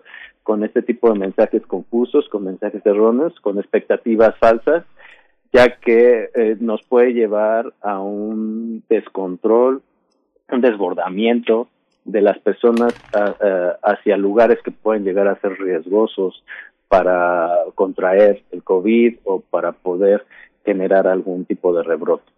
Hablando de la estrategia de comunicación, es importante decir que precisamente el día de ayer en la conferencia de salud salió un nuevo conjunto de personajes que ahora acompañarán a Susana Distancia. Son cuatro personajes que representan cada uno de los colores del semáforo, el rojo, el naranja, el amarillo y el verde cuatro eh, eh, personajes que acompañarán precisamente a Susana Distancia y que tienen características muy peculiares. Eh, para el rojo es, está representado por una mujer adulta mayor que nos habla de la precaución, del máximo cuidado. después para el naranja está una mujer también con discapacidad motriz, está en silla de ruedas, ella representa el naranja, la movilidad, pero con con pausa y con precaución también. Luego viene una persona mushe para el color amarillo que representa la esperanza, la posibilidad de llegar al siguiente color que es el verde, representado finalmente por una persona queer de la diversidad sexual. Es, es parte de la estrategia que se va eh, complementando con, con, este personaje que, que pues ya es tan famoso y que en mi, en mi opinión tuvo eh, buenos resultados, eh, pero que finalmente no podía estar solo, no podía estar solo y ser la única, además de las conferencias que son muy técnicas precisamente, eh, ser el único elemento que pudiese conectar con la población en estos momentos. Pero bueno, yo, yo les preguntaría, ¿cómo, cómo, ven, ¿Cómo ven los retos que tenemos en estos momentos, en momentos de adaptación? Finalmente, llevamos casi cuatro meses, tres y medio de confinamiento y, salir implica un aprendizaje también, un comunicarse y un relacionarse distinto con el, con el entorno, con el, con, con el mundo exterior. Eh, ¿Qué precauciones y qué retos debemos tomar para este momento de aprendizaje eh, de acuerdo a la estrategia de salida, eh, doctor Mauricio? Pues creo que nada más un poco ahí apuntando lo de las, los, los nuevos personajes de ayer me pareció absolutamente desafortunado que ninguna de las cuatro tiene cubrebocas. Mm. En el mundo de lo simbólico, me parece que eso sí ya es llevar como de pronto a veces el pleito hasta el extremo de decir eh, esta, esta semi polémica del cubrebocas. Es como decir, señores, no hay ninguna duda de que el cubrebocas nos va a ayudar a salir de esto, pero no se le oye en ese discurso, ¿no? Ahí sí me extraña que la, toda la campaña que dedicaron y todo lo que le hayan puesto de empeño no, no, no se le haya ocurrido a alguien ponerle cubrebocas a uno de esos cuatro personajes, aunque sea, ¿no? Sí. Este, cuidaron mucho los otros detalles, ¿no? Este, no, sí que es inclusivo, que hay una persona con discapacidad, que haya una persona indígena, que haya tal, todas son, eh, bueno, más bien no hay hombres, ¿no? Este, que también es como una exageración de la diversidad. Este, pero bueno, esa es la campaña que están haciendo, ¿no? Es parte justo de, pues de lo que les van marcando sus indicadores de, su, de su eh, comunicación. Lo que coincido completamente es esto de ir construyendo. Es una situación nueva, es una situación que nadie conoce, no tenemos ni siquiera un una referencia directa nuestra de algo así. Este, quizá cuando hay un huracán, luego cómo empieza la reconstrucción y cómo empieza la reactivación de los sitios afectados, pero la verdad es que estamos construyendo algo que sobre sobre pues sobre algo completamente nuevo. Y entonces ahí hay que tener también esa sensibilidad de decir, ok, pues vámonos despacio, vámonos con, con paciencia, con tolerancia, con empatía, con, con ganas de que se resuelva. Y así es como lo vamos a lograr, solo así, con, con una actitud eh, flexible, tolerante, inclusiva, ¿no? Este, todo, vamos, es un momento que necesita sacar cada quien lo mejor que tiene para poder construir lo que viene. Si no, vamos a estar topándonos contra, contra eh, pues, rebrotes, ¿no? O sea, hoy empiezan las plazas a abrir, las plazas comerciales aquí en la ciudad. Si no lo hacen con cuidado, pues vamos a tener rebrotes, vamos a tener, y quizás rebrotes más fuertes, porque es inevitable lo de los rebrotes, ¿no? Entonces, yo también he planteado como esta situación en la que la misma sociedad va a ir creando y seleccionando, ¿no? Eh, o sea, por ejemplo, yo no voy a entrar a una tienda donde vea que no están cuidando el acceso, que no están usando cubrebocas, que no está igual, no me voy a meter a un restaurante que que yo vea que los meseros no traen este cubrebocas, que no se pone gel a la entrada, que se están pasando las cartas este y los menús, o sea, esos detallitos puede ser que vayan a, a contribuir. Doctor Jorge Baruch. Pues definitivamente eh, es importante eh, construir el concepto, como ya lo decía Mauricio, eh, y sí, definitivamente el reto del aprendizaje es es un reto muy muy importante que ha llevado incluso a otras naciones a fallar, fallar y tener este tipo de repuntes en, en la epidemia que pues nos pueden llevar a una situación crítica de volver a cerrar Ahora, aquí es también eh, clave el, la disponibilidad de, de que tenga el, sector de la iniciativa privada en cuanto a proponer eh, y sumar esfuerzos eh, aparte de los propuestos en, en, un inicio por el gobierno de México, por los gobiernos locales. Eh, la iniciativa privada se espera que sume y construya eh, mejores modelos eh, a seguir de el que el base, ¿no? Que el, base lo impone pues las autoridades locales eh, a través de, de, la recomendación de las autoridades federales eh, y lo más importante también que ya nos ha enseñado el mundo eh, porque recordemos que México afortunadamente ha vivido esta epidemia desde meses eh, después de que algunos países iniciaron con los primeros casos, entonces tenemos la oportunidad de ver cómo se va desarrollando eh, la reapertura de manera gradual y con anticipación, incluso con semanas de anticipación, antes de nosotros eh, comenzar a reactivar esta apertura. Entonces debemos de aprender de los errores de los otros países, debemos de de generar, eh, de ser flexibles en cuanto a las políticas públicas para poder eh, moldearlas de acuerdo a la experiencia y a los errores o aciertos de los demás países, de tal manera que eh, la reapertura no solamente implica reactivar la economía, pero también implica un compromiso de los gobiernos locales para poder detectar oportunamente eh, los casos eh, y, poder aislar los, los pequeños brotes que se pudieran llegar a dar en las alcaldías o en los municipios para evitar que se propague nuevamente este virus en todo el estado o en todas las localidades que estamos hablando. Entonces, no solamente implica la transición de, de, de estas fases eh, por la iniciativa privada, por la sociedad civil, sino también implica una transición en las políticas públicas que los gobiernos locales y los federales eh, tengan para poder eh, ser capaces de incrementar su y fortalecer su sistema de vigilancia epidemiológica a través de programas de encuestas serológicas, por ejemplo, o a través de, de programas representativos eh, de muestras representativas dentro de la localidad y no conformarnos con las muestras representativas de toda una nación.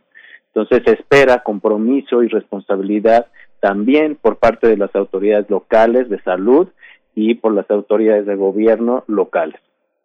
Sí, justamente esta, eh, ya, ya, le había yo preguntado a, Mauricio Rodríguez un tema, un tema relacionado con esto, pero hay una parte en los medios que ha sido como muy difícil eh, no, no, no aceptar que hay una polarización en términos de la di difusión. Le preguntaba a Mauricio alguna vez si eh, cómo percibía él al conjunto de las universidades del país participando eh, con información, con información científica sobre las medidas a tomar ¿Cómo sienten, cómo siente Mauricio, en primer lugar, esta, esta participación de la UNAM con un grupo de científicos, de médicos tan importante? El propio rector Graue es un hombre que ocupó la Facultad de Medicina durante ocho años. Eh, hay una parte en este momento en la universidad, en la UNAM, que se conoce profundamente el tema epidemiológico, el tema médico, la relación con la ciudadanía. ¿Cómo estamos desde la universidad? Contemplando este desarrollo político y mediático de la pandemia. Empezamos con Mauricio. Pues mira, creo que hay, hay una experiencia previa de la, de la pandemia del 2009 que ayudó mucho eh, y que varios de los que estuvieron pues en esa respuesta también están en los grupos de trabajo de la universidad eh, y de la y varios grupos técnicos de la del sector, ¿no? Voy a dejarlo ahí. Eso ha servido, sin duda, el hecho de que el rector sea médico y que tenga pues un grupo de colaboradores médicos cercanos y que tenga una comunicación con el gremio médico eh, ha facilitado algunas de las de las cosas, ¿no? Este ha vinculado, ha, ha habido una pues como una sensibilidad por el tema y por la situación que yo creo que hubiera sido distinto eh, con otra profesión, ¿no? Eh, digamos que ahí salió salió algo pues interesante por la sensibilidad precisamente de la de la profesión. Lo otro que creo que es notable es ciertamente una especie como de vacío de las otras universidades, ¿no? Eh, a reserva de proyectos muy puntuales, como que en alguna universidad están haciendo eh, una vacuna o un proyecto de alguna cosa así directa, como que este acompañamiento de la sociedad que tenemos que hacer las universidades, yo no he sentido tanto la presencia de otras universidades, ¿no? Este, incluso sé de buena fuente que había un grupo de personas de universidades en Jalisco, en Guadalajara, estaba trabajando más o menos de cerca con el gobierno de Jalisco y tuvo pues como como una diferencia en la estrategia un poco de comunicación de abordaje y, incluso como como una cosa de pues como que no no les terminaron de hacer caso por completo no o no los quisieron incluir completamente. Entonces siento que sí ha faltado una presencia de todos los otros expertos de las otras universidades cuando menos eh, pues es, es un asunto fundamental eh, afortunadamente la UNAM pues ha articulado a profesionistas, investigadores de muchas instituciones, ¿no? Entonces también ahí como que sí ha tenido esta eh, pues esta actitud como de integradora, de armadora de grupos, de pues para ir eh, proponiendo y, y resolviendo, ¿no? Pero sin duda nos ayuda justamente a destacar la importancia de la creación de redes para que entre todos podamos articular, ¿no? Este, la, se han articulado proyectos con la Universidad de la Ciudad de México, se han articulado proyectos con las con las UAM, ¿no? Con toda la UAM, con pues, otras universidades, con los institutos nacionales de salud, con, o sea, con, con muchas instituciones, ¿no? Tampoco es está desvinculado, pero un poco ojalá en la siguiente etapa y en la construcción de la nueva realidad, el, pues cada una de las universidades con su comunidad, con su liderazgo local, pues ayude como a jalar justamente hacia esto estamos queriendo de, pues de entre todos construirlo. Sí, doctor Baruch. Sí, sin lugar a dudas, esta epidemia nos ha dado eh, la oportunidad de ver cómo es que han evolucionado los programas en México y se han convertido en verdaderos eh, programas transversales que incluyen eh, múltiples actores eh, de la sociedad eh, en su conjunto para poder resolver oportunamente o dar respuesta a las necesidades de información que están demandando la sociedad mexicana. Esto ha sido bastante notorio y bastante positivo eh, nos ha colocado, sin lugar a dudas, eh, en una posición de transparencia que es fundamental para el control de, la, de los riesgos eh, en cuanto a las pandemias, las epidemias.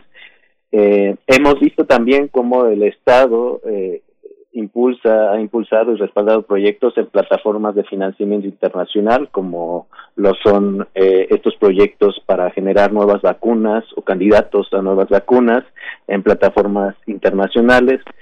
Eh, pero eh, lo que sí hemos visto también y se ha notado es que, eh, como ya lo mencionaba Mauricio, hace falta que más universidades, sobre todo las universidades de otros, no, no las universidades financiadas o respaldadas por eh, y, recursos federales, sino Eh, también hace falta eh, que las universidades eh, estatales, eh, universidades eh, respaldadas por recursos estatales, recursos locales, se involucren más en, en este tipo de, de proyectos y de actividades eh, que nos ayudan a combatir la, la epidemia.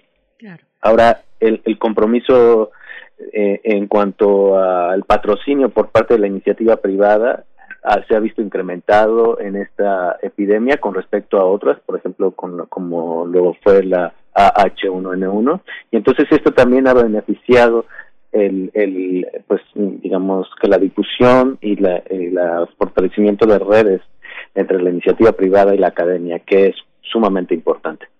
Así es. Pues les agradecemos a ambos, como siempre, su presencia aquí en Primer Movimiento. Les invitamos a visitar la Clínica del Viajero, clínicadelviajero.com.mx, la clínica de la Universidad Nacional Autónoma de México. Y también para eh, Mauricio Rodríguez, doctor, ahí en tu cuenta de Twitter hay un par de preguntas, eh, si, para Sí. después que tengas el momento de ponerles atención. Muchas gracias. Gracias, doctor Jorge Baruch. Hasta pronto. Muchas gracias. Gracias. Mucho gusto. También doctor Mauricio Rodríguez Álvarez. Eh, pues gracias a los dos. ¿Nos vamos con algo de música? Sí, nos vamos a Sí, ir con vamos música. a escuchar de Jaja Saca.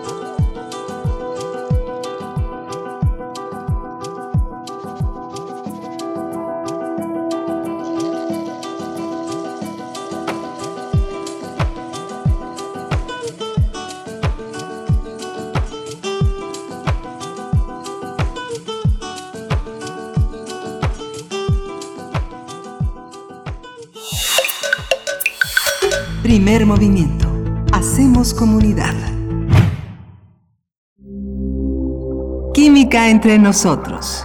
Química para todos. Ya se encuentra el doctor Plinio Sosa del otro lado en la línea. Él es académico de tiempo completo de la Facultad de Química, dedicado principalmente a la docencia y a la divulgación de la química, y está a cargo de esta sección donde damos un repaso cada semana por cada uno de los elementos de la tabla periódica a sus 150 años, pues, de iniciarse esta compilación de elementos. Doctor Plinio Sosa, ¿cómo estás? Buenos días. Buenos días, Berenice. Miguel Ángel nos anda por ahí. Buenos días. Ahorita viene para acá velozmente, no tan veloz como Superman, y, y me encanta que ahora eh, en esta mañana nos lleves un poquito a los cómics y a esta figura de Superman a través del Krypton, Claro. o cómo es la, cien- la ciencia. Te escuchamos, querido Plinio Sosa. El criptón es un gas inodoro e insípido, como, ¿no? como todos los gases prácticamente, y, pero es casi totalmente inerte químicamente, casi totalmente inerte. En la tabla periódica se ubica totalmente a la derecha en el grupo 18, que es el de los gases dobles. Todos los átomos de la tabla periódica los podemos visualizar como un corazón positivo sumergido en una zona donde se mueven los electrones de la última capa. Ese corazón contiene el núcleo y a todos los electrones de las demás capas, es decir, de las capas interiores. En química, para referirnos a este corazoncito, usamos la palabra inglesa core o la alemana kernel.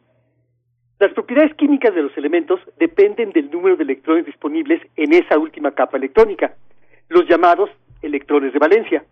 Curiosamente, el número de columna está relacionado con el número de electrones de valencia. Por ejemplo, los elementos que se encuentran en la columna 1 tienen un solo electrón de valencia, mientras que los elementos ubicados en la columna 16, por ejemplo, tienen 6 electrones de valencia.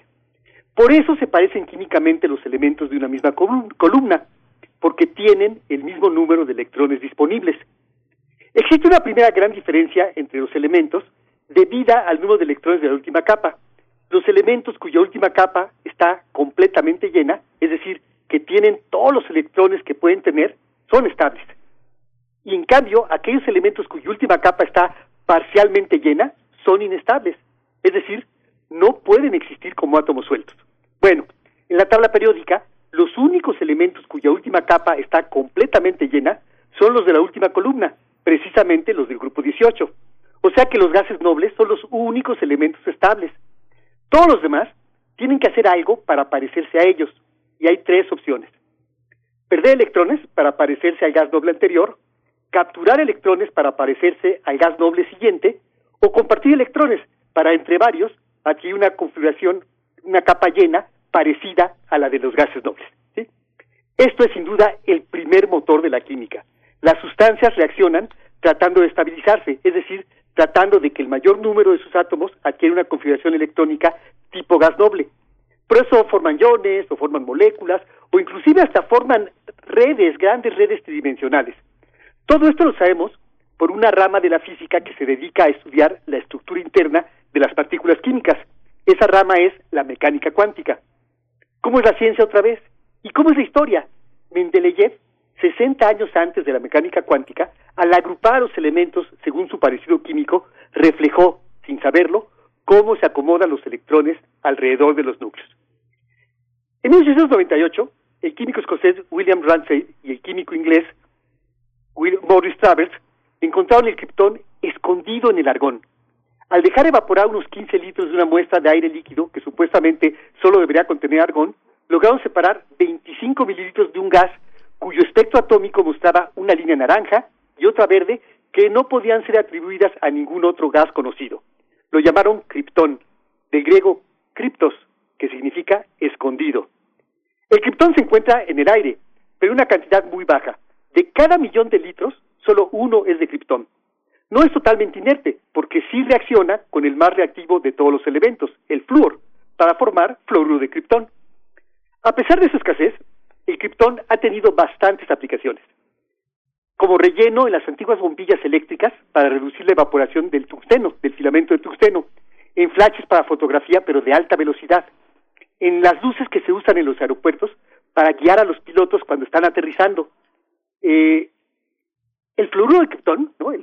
Prácticamente el único compuesto de criptón que hay, se utiliza para producir una luz láser ultravioleta que se usa a su vez en la cirugía ocular, para hacer cirugía de ojos, y en la fabricación de estructuras muy pequeñas para la industria electrónica. Es como un pequeño cuchillito que puede cortar muy finamente, ¿sí? Un pequeño bisturí. Bueno, una reflexión final. ¿Cómo es la ciencia?